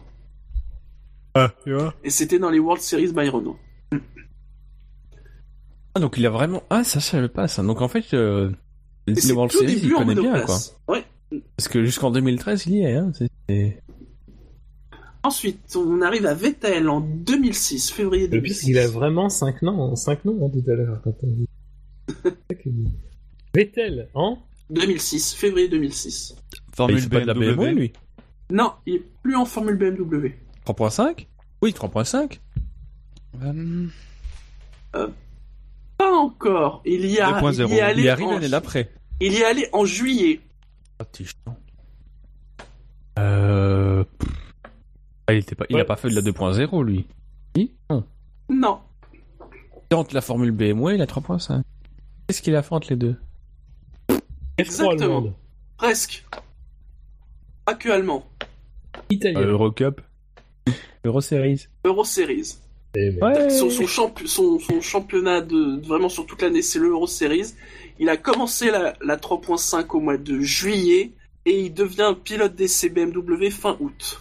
Non mais tu te rends compte que si quand on a fini le tour, tu nous refais un tour, il y a des gens qu'on va de nouveau ramer pour trouver?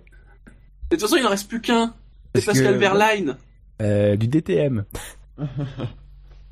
Eh bien oui, oui, oui, il était déjà en DTM à 18 ans.